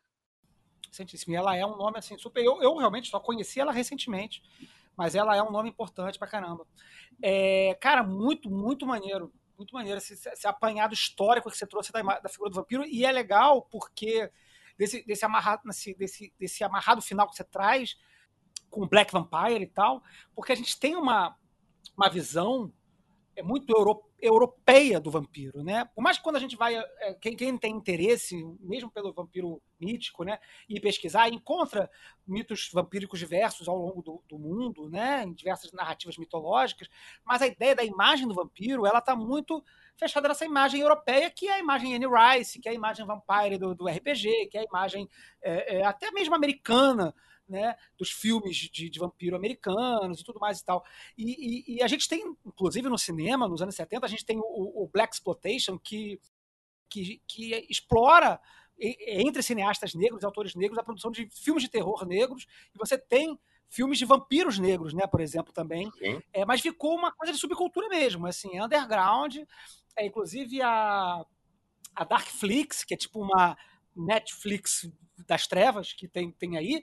Ela teve uma mostra agora no final de novembro, ou agora início de dezembro, não lembro, que, que trouxe alguns desses filmes, né?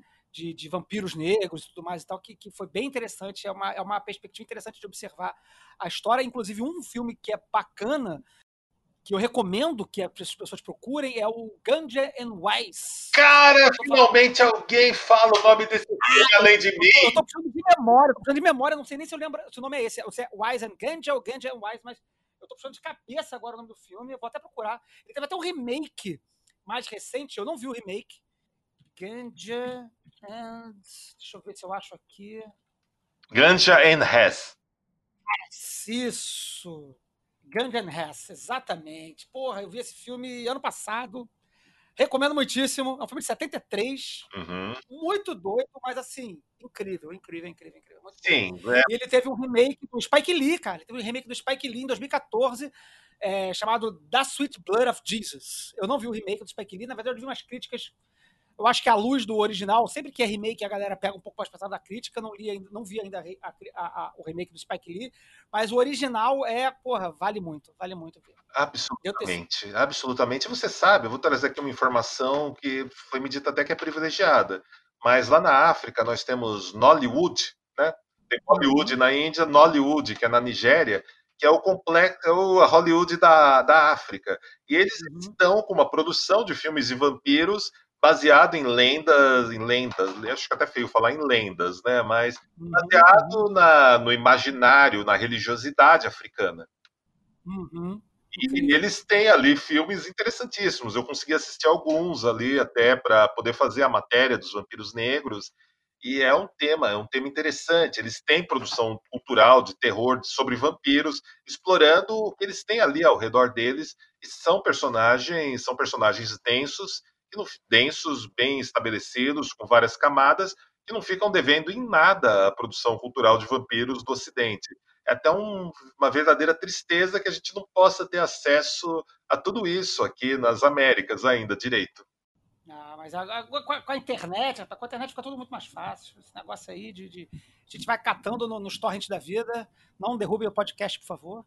Mas a gente vai catando onde pode né? E, e, mas fica, fica a dica do Gungeon Hess para quem puder. Esse filme eu acho que ele é relativamente fácil de achar é, na, na, na, nas fontes alternativas de, de, cinema aí.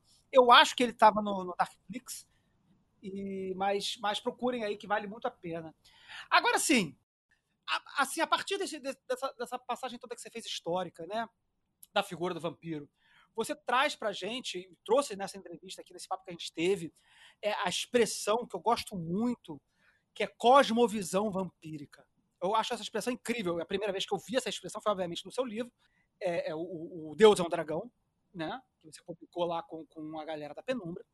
E aí eu queria aproveitar para você falar, né? O que, que é essa cosmovisão vampírica e como que ela conecta com todo esse background histórico e, e, e literário ou cinematográfico, se tem conexão, se existe um, um, um, elo que reúne essas coisas, ou se é uma coisa totalmente à parte, de uma espiritualidade distinta dessa imagem que a gente discutiu aqui da figura popular, da figura histórica e da, das, dos personagens que foram tidos por vampiros, né? não só da literatura, né, mas as, os personagens históricos, como a gente falou, que foram vampirizados, né, a, a Condessa Bathory, o, o, o Rasputin, enfim, entre outros aí que a gente falou. Mas me conta um pouco do, sobre a cosmovisão vampírica. O que é isso e, e como ela, ela se dá na prática? A praxis dessa, dessa cosmovisão vampírica aí para vocês. Hum, eu acho que a gente precisaria de mais umas três horas. a gente vai gravando e tudo bem, dá, é, dá, vai falando. Mas vamos lá, tem aí no Rio de Janeiro, tem um ocultista, um autor de livros e um amigo, um nobre amigo que eu adoro, que é o Humberto Maggi. E ele uhum. tem uma sentença que eu gosto muito dele, né?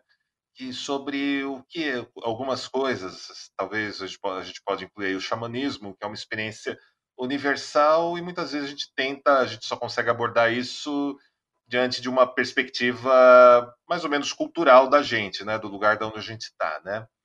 A, a cosmovisão vampírica, ela se refere à espiritualidade, à mística e uma certa religiosidade, né? jamais uma religião de nenhum tipo, presente na comunidade vampírica. Ela tem uma estrutura, ela tem um ethos, ela tem um tempo de aprendizado, ela tem alguns requisitos que constatam a sua prática, a sua fluência, a sua maestria. Hum, e aí a gente entra sempre numa situação assim de algumas investiduras, alguns pactos, alguns desses pontos de passagem são pontos que a gente tem alguns juramentos, algumas partes que fica um pouco difícil da gente explicar sem infligir esses pontos. Até porque a cosmovisão vampírica é algo fluido. Eu vou, então eu vou evocar um espírito de metáfora e um certo tons de símbolos para a gente falar um pouco disso que é um pouco mais confortável para mim não, não esbarrar em nenhuma questão mais técnica ou jurídica de tudo isso, né? Uhum. É, você sabe, você vê, você, vamos fazer de conta que vocês estão viajando por Bali. Bali, Bali é um lugar bem interessante, bem misterioso. O alfabeto deles não se parece em nada com o nosso, o idioma é, a não ser que tenhamos um longo treinamento, vamos poder compreender, a não ser que tiver algumas passagens em inglês, a gente vai sacar alguma coisa. Mas então você vê uma bailarina fazendo uma apresentação sobre uma história de um vulcão. Você entendeu que tem alguma coisa, a dança dela e da, delas está falando alguma coisa sobre um vulcão.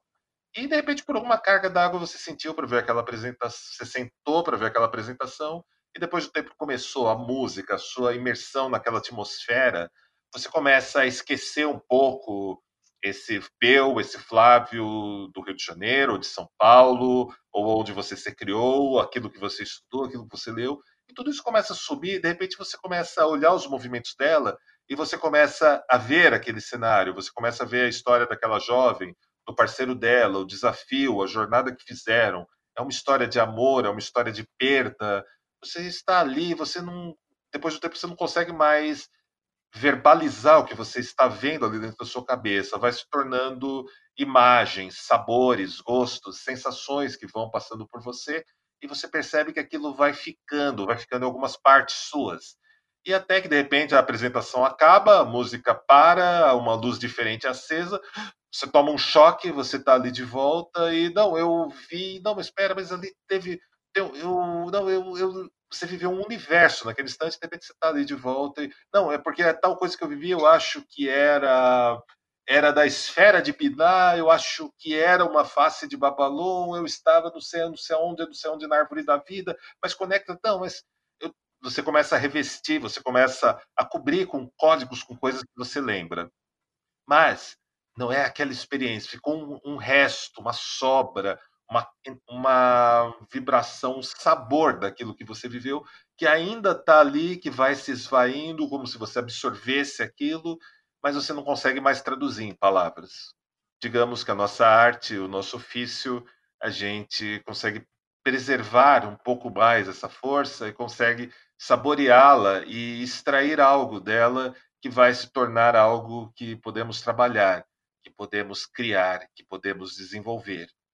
Ficou um pouco metafísico demais ou dá para tirar uma ideia mais ou menos clara disso?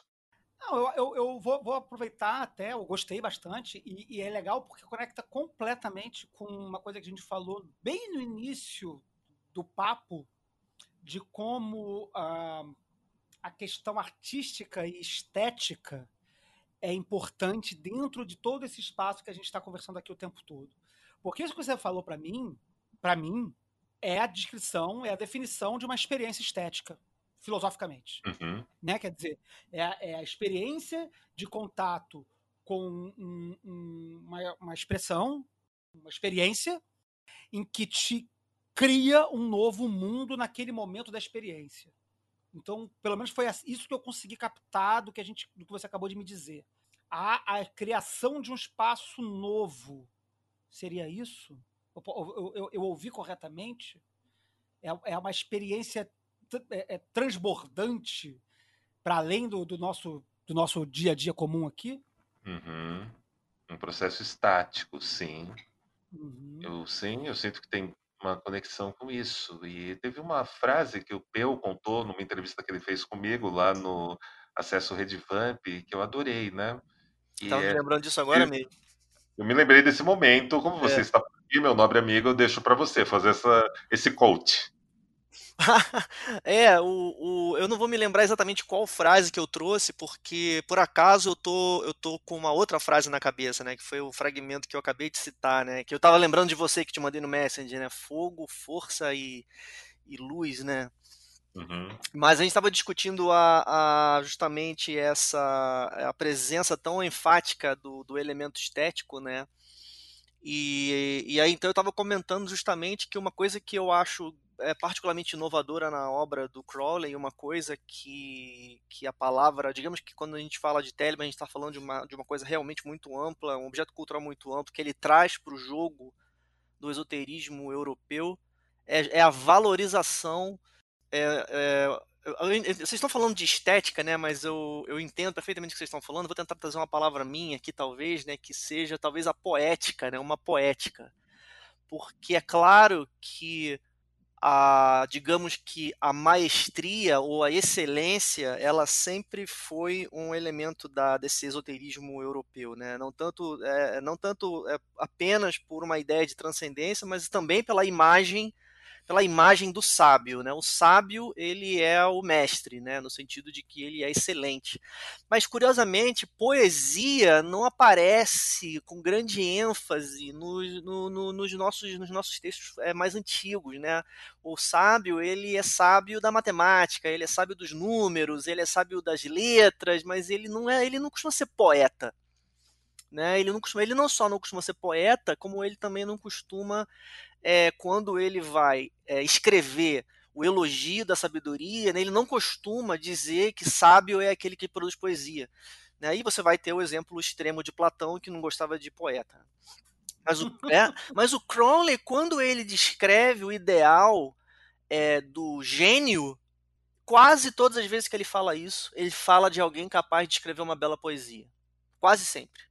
Uhum. Você vai ter o Crowley fazendo, e eu me lembro de citar isso muito vagamente, eu vou, eu vou, vou tentar é, é, trazer a minha memória mais definição aqui agora, mas se bem me lembro, quando o Crowley vai fazer a, a, a narrativa da iniciação do Frank Bennett, né, da iniciação profunda do Frank Bennett, não, não, não, da, não da primeira iniciação, não da admissão, mas da real é, iniciação do Frank Bennett, isso aconteceu na Itália, o Frank Bennett estava visitando a abadia de Telemann, o que ele diz sobre o Frank Bennett é uma coisa muito, na verdade, é, é, é meio é, passiva-agressiva, né? Porque o Crowley ele vai elogiar o Frank Bennett e ele abre dizendo que o Frank Bennett era um tosco, né? Então ele diz assim: olha só esse homem que era um homem tosco, um cara qualquer, praticamente um iletrado, que era um puta exagero.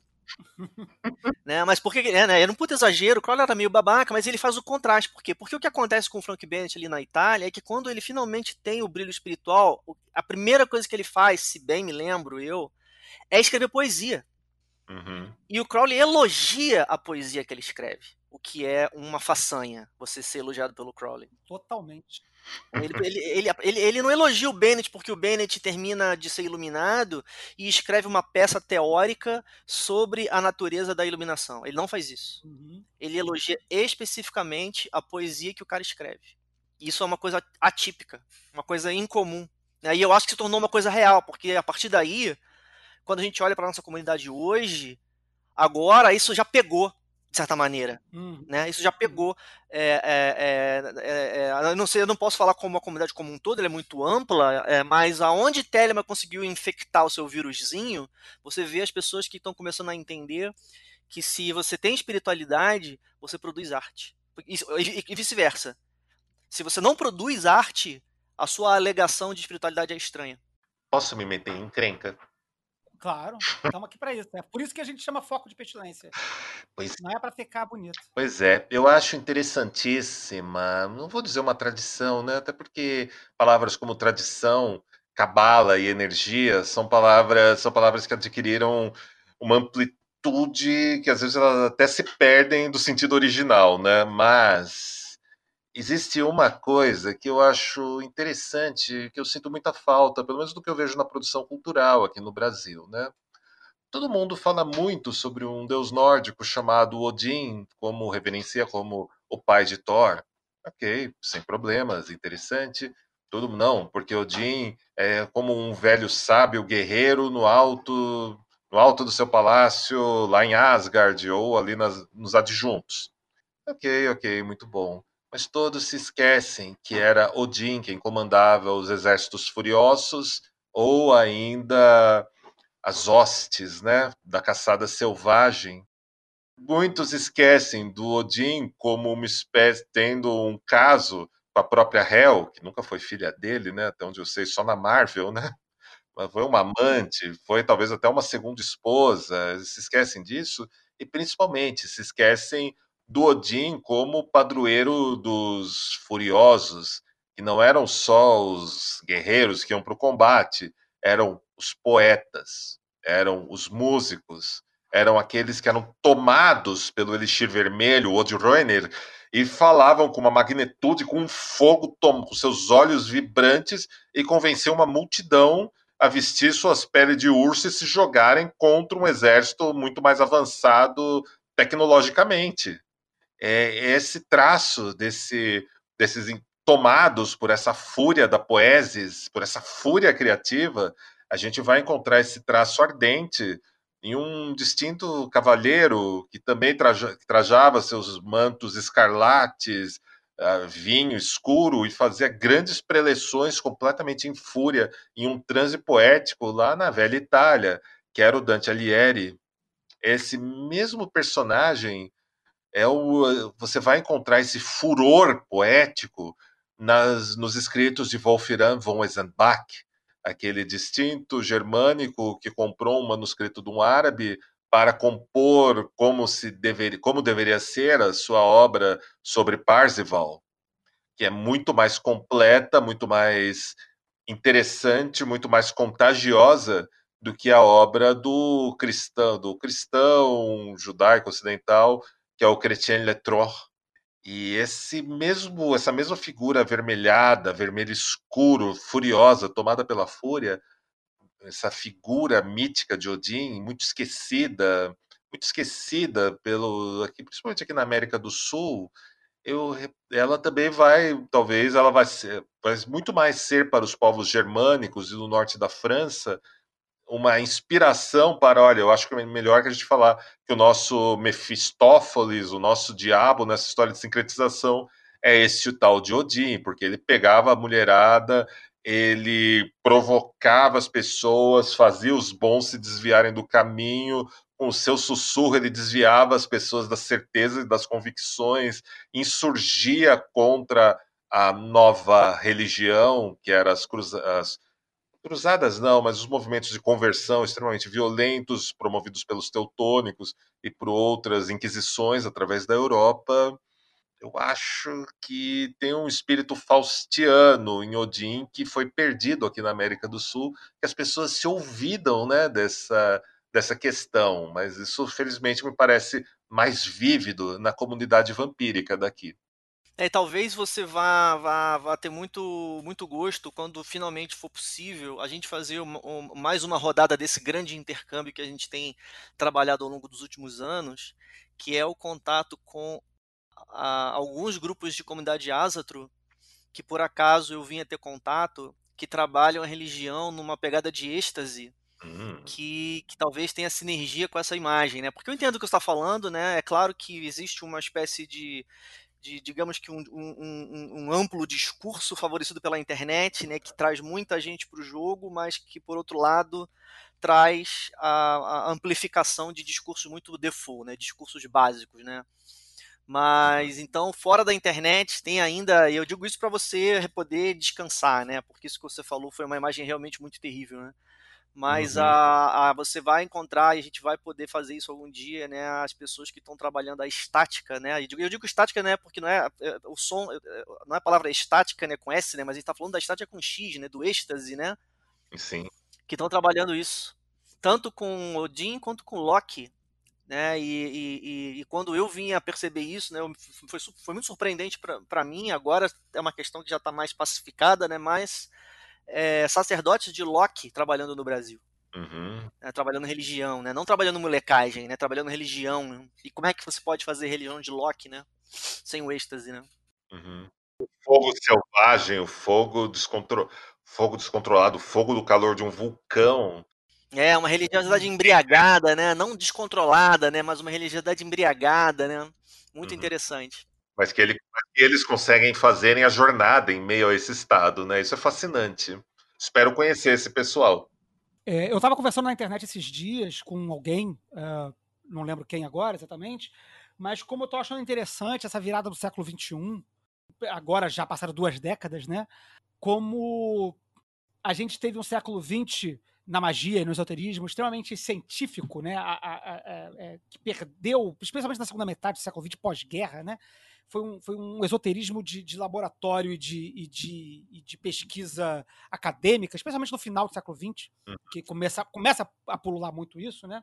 Mas a gente, na virada do século XX para o XXI, a gente começa a ter um resgate dessa religiosidade de êxtase e de até esses, os discursos psicológicos da magia, eles começam a perder espaço para os cultos mais estáticos, para a galera que fazia, que estava, por exemplo, trabalhando Goécia, e parar de falar de espírito goético como sombra junguiana e começar a falar de espírito goético como espírito de verdade, como, uma, como uma, um demônio em si, né, uma entidade em si, né? É, é, e eu estava brisando nisso e que talvez a gente esteja entrando mal comparadamente, num barroco esotérico, né? A gente está saindo, de repente, de um período meio é, é, é, é, da razão racional, do, do, esoterismo racional, né? E retornando os olhos para um aspecto mais místico e mais estático do esoterismo, e também mais, consequentemente, mais estético, mais poético, mais voltado para esse fogo, e que parece que talvez não só, né? Eu acho que Telemann estava apontando para isso e se perdeu no meio do caminho durante o século XX, por questões várias, né, que não cabem no debate aqui, mas talvez o, o vampirismo, na virada aí do, do final do século XX, do, nas últimas décadas do século XX, já estava apontando nessa direção de uma abordagem mais estática da espiritualidade, né, mais sensual, talvez haja esse resgate de uma espiritualidade do corpo e da sensualidade do, e, da, e, do, e do espírito estático, de êxtase, que Telemann estava tentando trazer lá no século XIX, no, perdão, no início do século XX, e que talvez por mil motivos históricos tenha se perdido no meio do caminho. E aí, da, do papo que a gente está tendo, talvez me parece que surge, começou a apontar isso ali no rolê vampírico, e agora a gente está conquistando isso em uma série de outros espaços que estavam muito teóricos, que estavam muito, uma abordagens muito, muito, muito acadêmicas, de muitos discursos, e que agora está se voltando para uma, um, um quê mais contemplativo e de mistério e de misticismo. Não sei se vocês me acompanham na minha brisa, mas eu tô, tenho brisado sobre isso ultimamente. Eu acompanho e faço, e faço coro com duas conversas recentes que eu tive com duas pessoas que eu adoro no meio ocultista. Um é o Lomilo Duquette e o outro é lá da Inglaterra, né? Um grande vocalista da banda, uma banda que eu gosto muito. E sim, magia não é algo que se fala, magia é algo que se vive. Ah, na Sahasra nós temos um, eu vou brincar de chamar de provérbio, da nossa grande matriarca, que é o seguinte: é, nós não fazemos magia, nós somos a magia. Nós não fazemos feitiços, nós somos o feitiço que precisamos. E eu acho, ela já traz essa sentença, essa sentença de vida há uns, uns umas três décadas, pelo menos, né? Mas a maneira como ela fala, a maneira como ela traz é o que acaba inspirando e guiando muito a gente, né, nas nossas ações, nos nossos movimentos. Temos, não se fala sobre magia. Magia é movimento, magia é algo que se faz. Vocês citaram os espíritos da Goécia. Os espíritos da Goécia falam muito sobre esse fluxo, sobre esse movimento contínuo.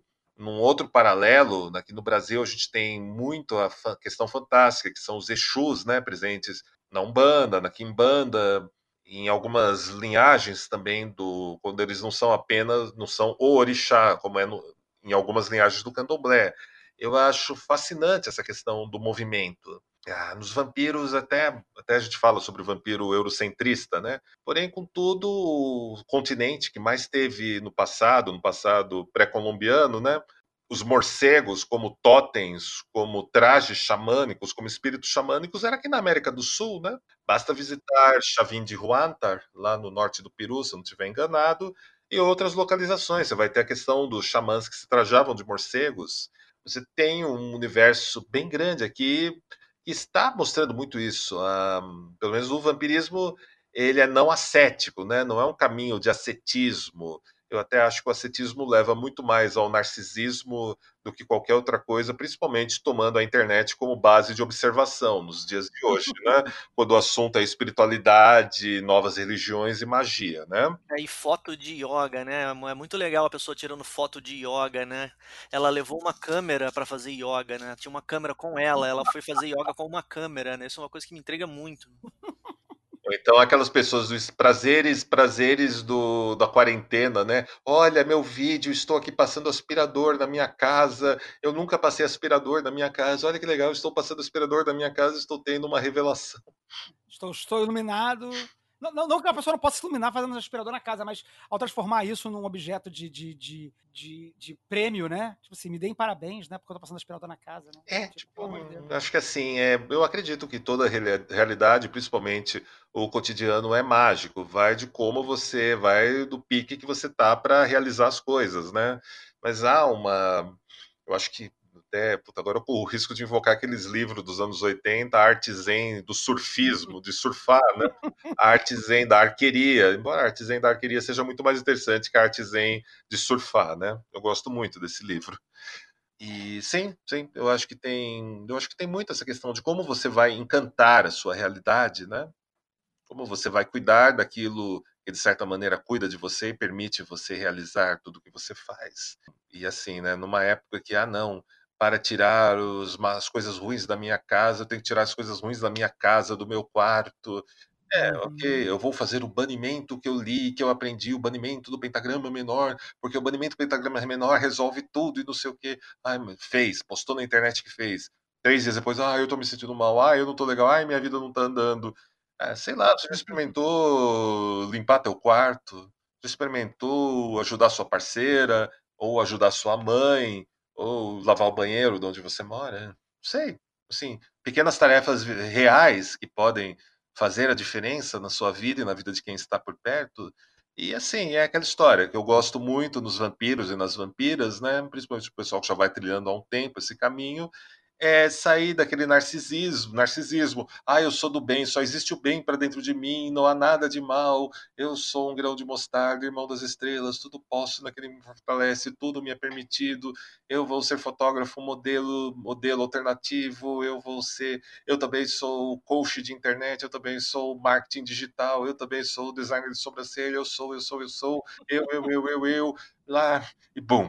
E tá lá, vai ver a vida, vai ver a vida pessoal da pessoa né? Tipo, é aquela história, é só o eu, eu, eu, enquanto há o eu, eu, eu, há o, o ego, né? Para usar o termo mais claro, né?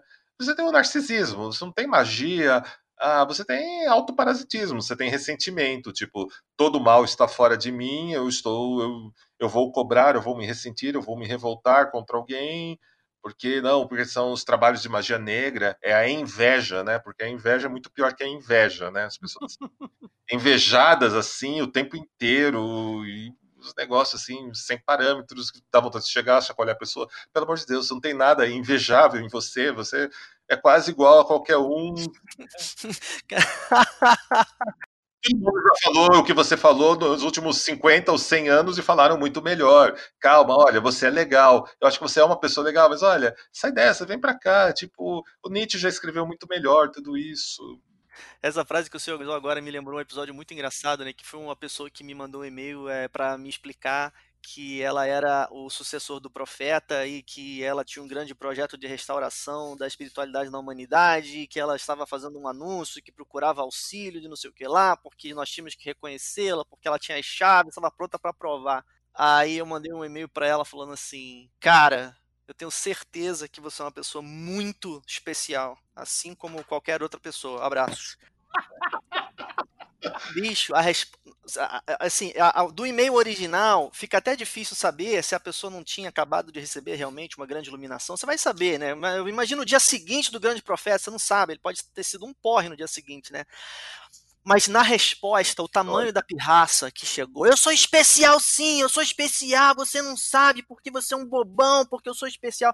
Aí você vê, bicho, o investimento que a pessoa tem em ser especial né? Podia estar tá trabalhando lá o negócio que ela queria fazer. Tá me mandando e-mail para quê? Quem sou eu, bicho? Para me mandar e-mail. É, vai ser especial. Eu vou fazer você de terapeuta. Você passou por uma experiência, uma experiência próxima. aqui no Brasil, a gente vive quando o assunto é não a comunidade vampírica, né? Mas aqueles assim, né? Que a gente fala, né? Com o pessoal que flutua ali próximo às órbitas vampíricas, né? E as insanidades que eles nos brindam, né? Então Uh, algumas pessoas às vezes se queixam, ah, mas Lorde, ah, os teus textos que estão indo para a internet, o material que você postou, está muito básico, você deveria postar uma coisa mais avançada, mais profunda. Eu olho de volta e digo, olha, tá, você quer isso? Vem para o Círculo Estrigói, lá você vai encontrar. Ah, mas por que você não compartilha uma coisa, coisas ainda mais, coisas mais profundas, não sei o quê? Ah, porque todo mês eu recebo 30 e-mails ou 30 mensagens em média de pessoas pedindo, ah, me transforma em vampiro. E eu já escrevi de maneira sólida, de maneira acadêmica, de maneira irônica, de maneira tirando sarro, que vampiro, vampira não é algo que você se transforma, é algo que, olha, vai, pode doer, mas é algo que nasce com você e se você é, você sabe, Talvez se você não tem muita certeza, frequente um encontro, frequente uma comunidade vampírica bem estabelecida, conviva que você vai perceber que tem muita coisa em comum e aí você Aí você percebe, as, pode enxergar as coisas mais claramente, né? E você tem uma comunidade vampírica sólida, esta- estabelecida, com integrantes em todas as cidades. E por mais que a gente faça campanha, por mais que a gente mostre, olha, gente, tá aqui, tem uma. Vai na rede vampírica, tem gratuitamente lá uma sessão chamada Primeira Visita, que te dá todo um rumo do que você precisa saber, te dá ali referência, te dá nomes. Você vai no Google, pega aqueles nomes, joga lá, vai atrás, quebra a cara um pouco, pesquisa. Quer um, cami- quer um Waze do inferno? Pega os livrinhos do Lorde A, dá uma lida no livro do Lorde A, O Ace do Inferno é é o maravilhoso. Waze do Inferno. Atualmente eu já, assim. Olha, tipo, olha, não gosto de mapa, não gosto de fórmula pronta, mas ó, se você quiser o Waze do Inferno, tá aqui, olha. Dá uma lida, pelo menos se você não gostar de nada, queima, queima o livro, vende pro amigo, dá de presente, doa. Mas assim, pelo menos vai ter uma informação mais consistente. Mas não, tem o grupo de WhatsApp do Eu Vou Transformar em Vampiros de Verdade as atrocidades que vem e as pessoas que quebram a cara nesse negócio procuram a gente, e aí vem com aquele terror. Aí, aí eu vou me ferrar de novo. Ai, será que é a mesma coisa? Não, tô, lê isso aqui, ah, mas é um link secreto, é um conhecimento secreto, porque tem que ser secreto para ser de verdade. Pra valer a pena tem que ser secreto e vir do, mestre Ah. do mestre do mestre ascensionado ou no caso no caso não ascensionado, né? No caso, sei lá, Não, e abismal. é isso. Não, mas assim, Nobre, é, é esse, esse é o ponto. assim, meu, tipo, tá, é tipo, ninguém mais no, no mundo inteiro sabe, o negócio tem quase 50 anos, já foi produzido conteúdo pra caramba. Do que veio a público, não foi pouca coisa.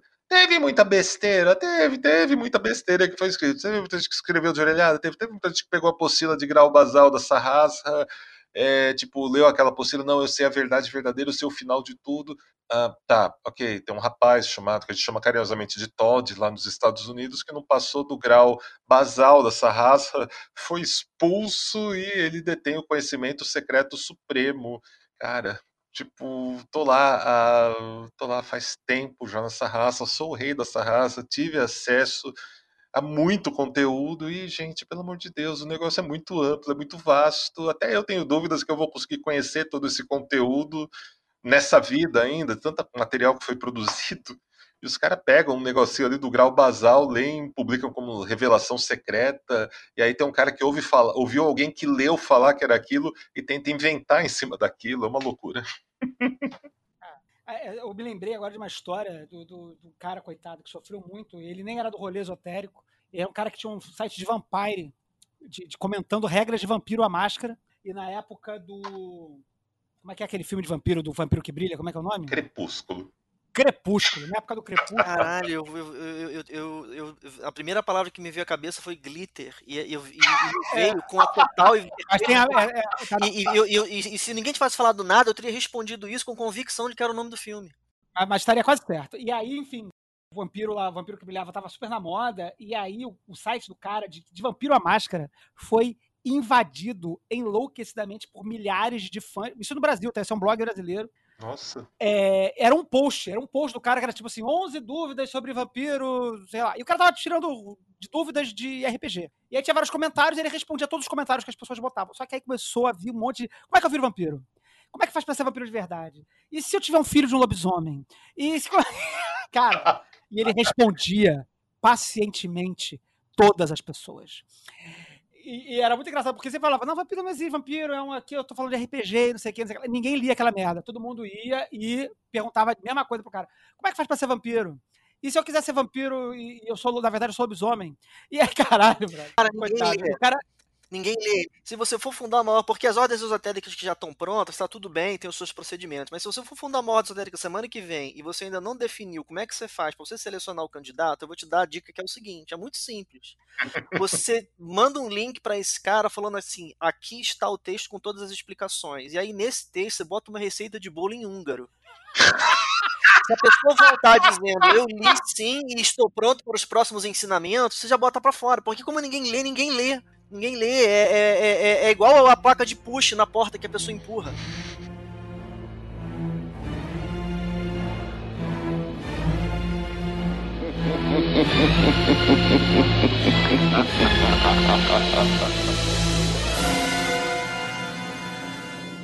Mas enfim, vamos, vamos, vamos, voltar aqui pro, pro nosso podcast e já acho que já encaminhar aqui pro encerramento.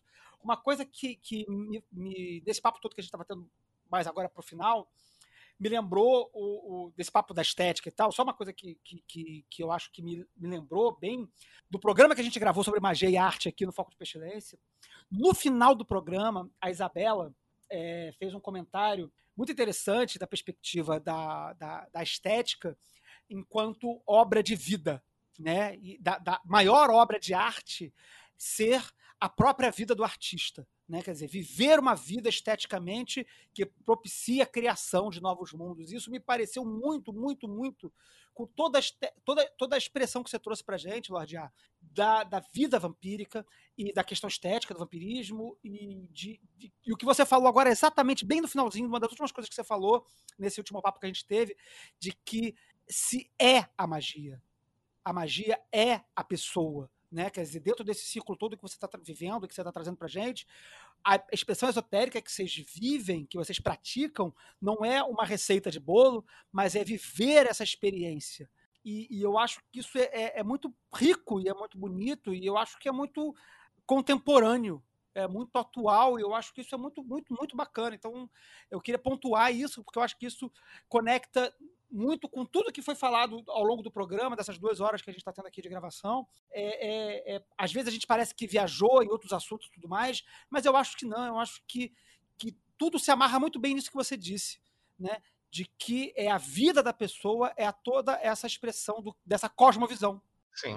É o exercício disso aí. Eu achei isso muito legal. Gostei bastante. Eu acho que tem que exercer a técnica e a natureza, né? A técnica e a uhum. natureza. Alguns vão preferir falar Rod Netzach né, nessa questão, é interessante.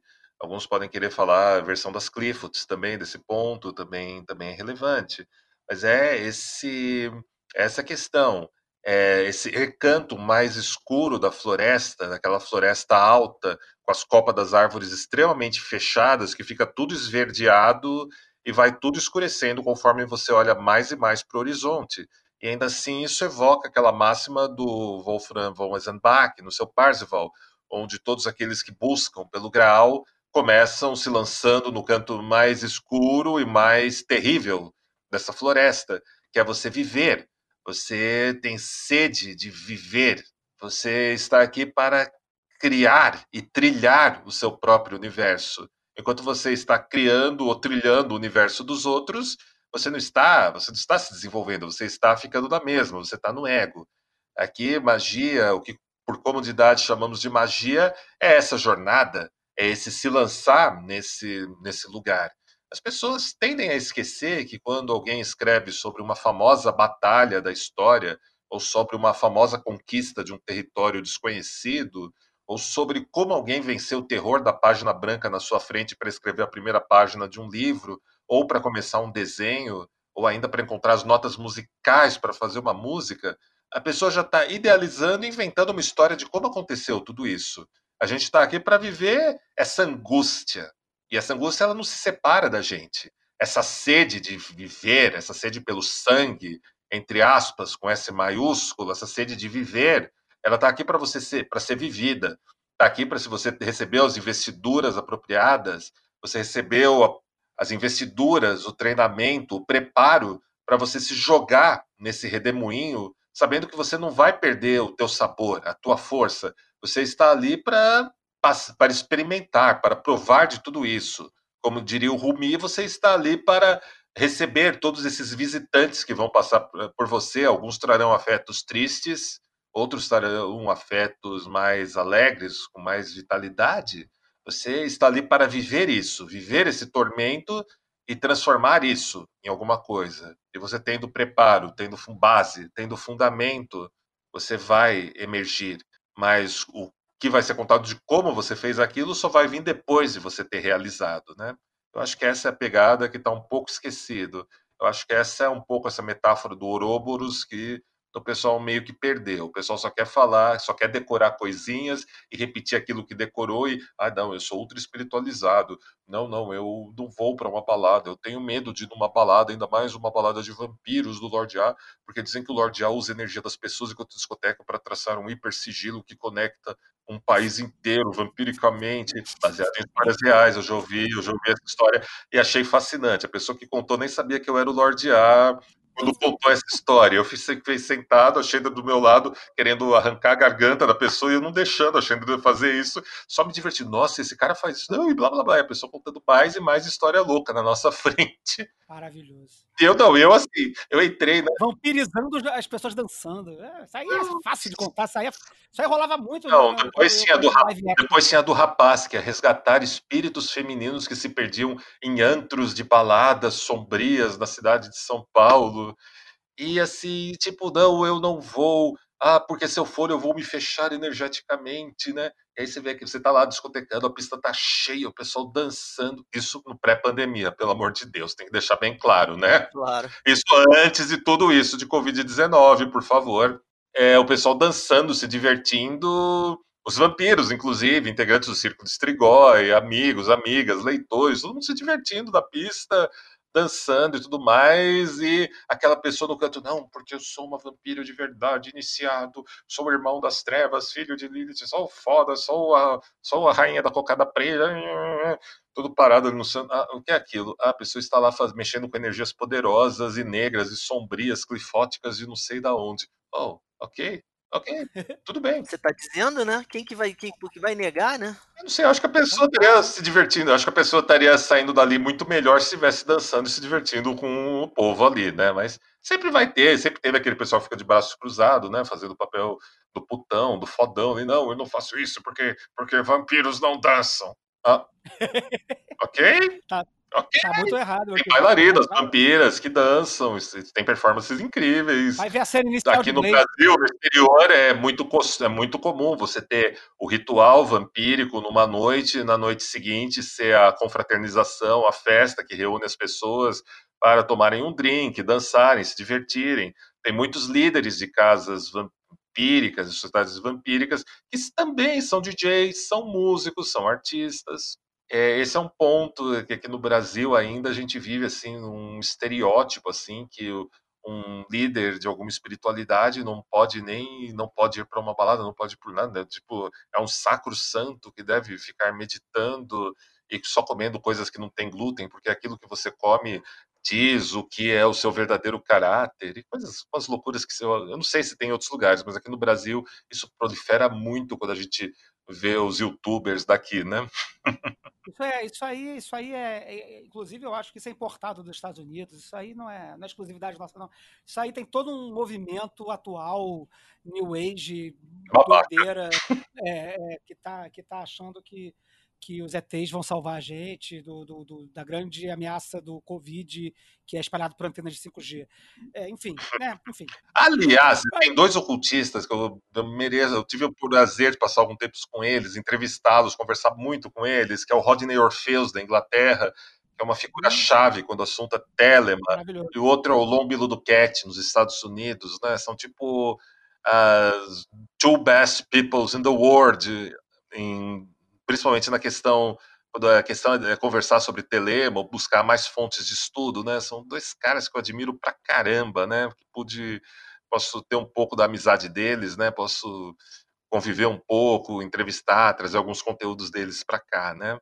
E, meu, veja, um é, é músico do Cassandra Complex, é um músico talentosíssimo. O do Cat, além de ser um grande professor, um grande conferencista, também tem uma trajetória na música muito legal.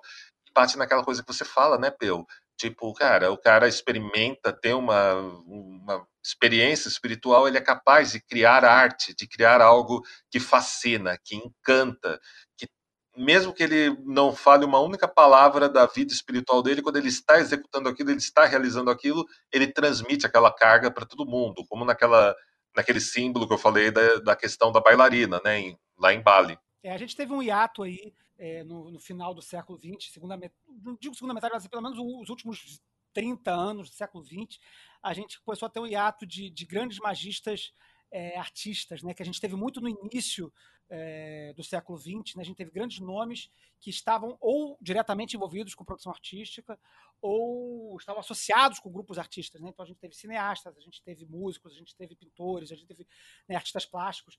Isso foi, foi muito, muito eh, impressionante, né? E de repente a gente teve um, um- um declínio dessa, dessa galera aí, que eu acho, como eu falei anteriormente, eu acho que a gente está voltando a ter agora, né, depois de, de, de, um, de, um, de, um, eco, de, um, de um intervalo aí, de um hiato é, de, dessa galera aí. Eu acho que a gente está voltando. Eu, eu, tô, eu tô esperançoso, eu tô, eu tô assim, achando que a gente está voltando a ter um resgate forte dessa, dessa perspectiva aí do, do, da arte na magia, da poética, como o Peu falou, né, muito corretamente, né? Mas enfim, cara, acho que a gente teve um programa incrível, maravilhoso.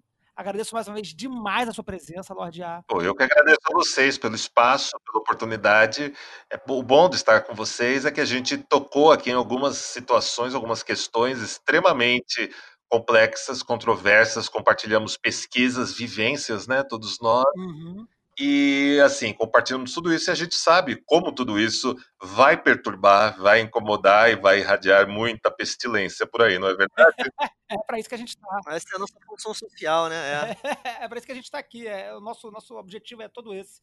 Então, queria só pedir, então, Lordia, para você deixar o seu contato, o que, que as pessoas fazem para entrar em contato com você, conhecer um pouco mais do seu trabalho, para quem tiver interesse, se tiver aberto, para conhecer melhor o Círculo Strigoi, ou conhecer os trabalhos da, da, da, que vocês executam aí, como é que as pessoas entram em contato e o que, que as pessoas podem saber aí do trabalho de vocês? Olha, para saber sobre comunidade vampírica, o melhor caminho é frequente a comunidade vampírica.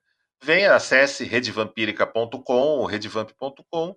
Lá tem pelo menos 800 artigos publicados em texto, mais de 400 vídeos, tem bastante edição da Vox Vampírica, que já passou das 550 edições, o podcast desde 2006. Tem muito conteúdo lá gratuito para se informar, para saber mais, para quem quer algo na internet e vai encontrar um conteúdo denso, um conteúdo que vai que você vai ler, vai se informar, vai precisar meditar, refletir a respeito, porque a gente não pega leve nos nossos conteúdos, né? A gente chega e bate real porque a gente quer na comunidade vampírica pessoas sábias, pessoas inteligentes, pessoas que leiam, pessoas capazes de interpretar textos, elaborarem suas ideias, criar pessoas criativas, pessoas que se vinculam mesmo aquilo, né? Nunca nos importamos com tanto com números, né? Porque essa é uma regra quase mundial dessa comunidade. Para durante esses tempos de quarentenas e de pandemia, a gente desenvolveu a versão online da nossa festa Fantasy, que acontece na plataforma Zoom. Agora, em 2021, vão ser edições mensais, onde as pessoas vão poder interagir com outros integrantes da comunidade, vão assistir apresentações maravilhosas e performances dançarinas, bailarinas, artistas, DJs, pocket shows de bandas internacionais ligadas ao nosso contexto. É um bom lugar para se descontrair, para conhecer boas pessoas que vão formar laços bem sólidos. Todos os dias, de segunda a sexta, né, eu apresento o Acesso Redvamp na twitch.tv barra Redvamp, que é o está sendo a nossa nossa linha de frente para estabelecer um diálogo com mais pluralidade e mais proximidade da comunidade, né? Já que hoje em dia essa história de live pegou muita força, a gente começou a desenvolver. Um outro caminho é também, claro, através dos meus livros, né, do Mistérios Vampíricos, Deusão Dragão, Despertar Vamp, Codex Strigoi, O Sob Tuas Asas, Claro, eu acho que os livros, eu sou de uma geração, né? Aliás, nós aqui, né? Acho que nós três somos daquela geração e a gente, tudo que a gente mais gosta é botar um som bacana, abrir uma boa garrafa de vinho, um whisky, pegar aquele livro novo que a gente gosta, desembalar ele, cheirar o livro, ler, cheirar o livro, ler o livro, fazer anotações, anotações no próprio livro ou num caderninho do lado, às vezes as duas coisas tirar ideias, depois de ler um capítulo ou só algumas páginas, sentar, ficar uns 15 minutos olhando para outros universos que a gente definitivamente não vê com os olhos aqui da Terra, a gente vê com os olhos da alma, da mente, seja lá do que for. Uhum.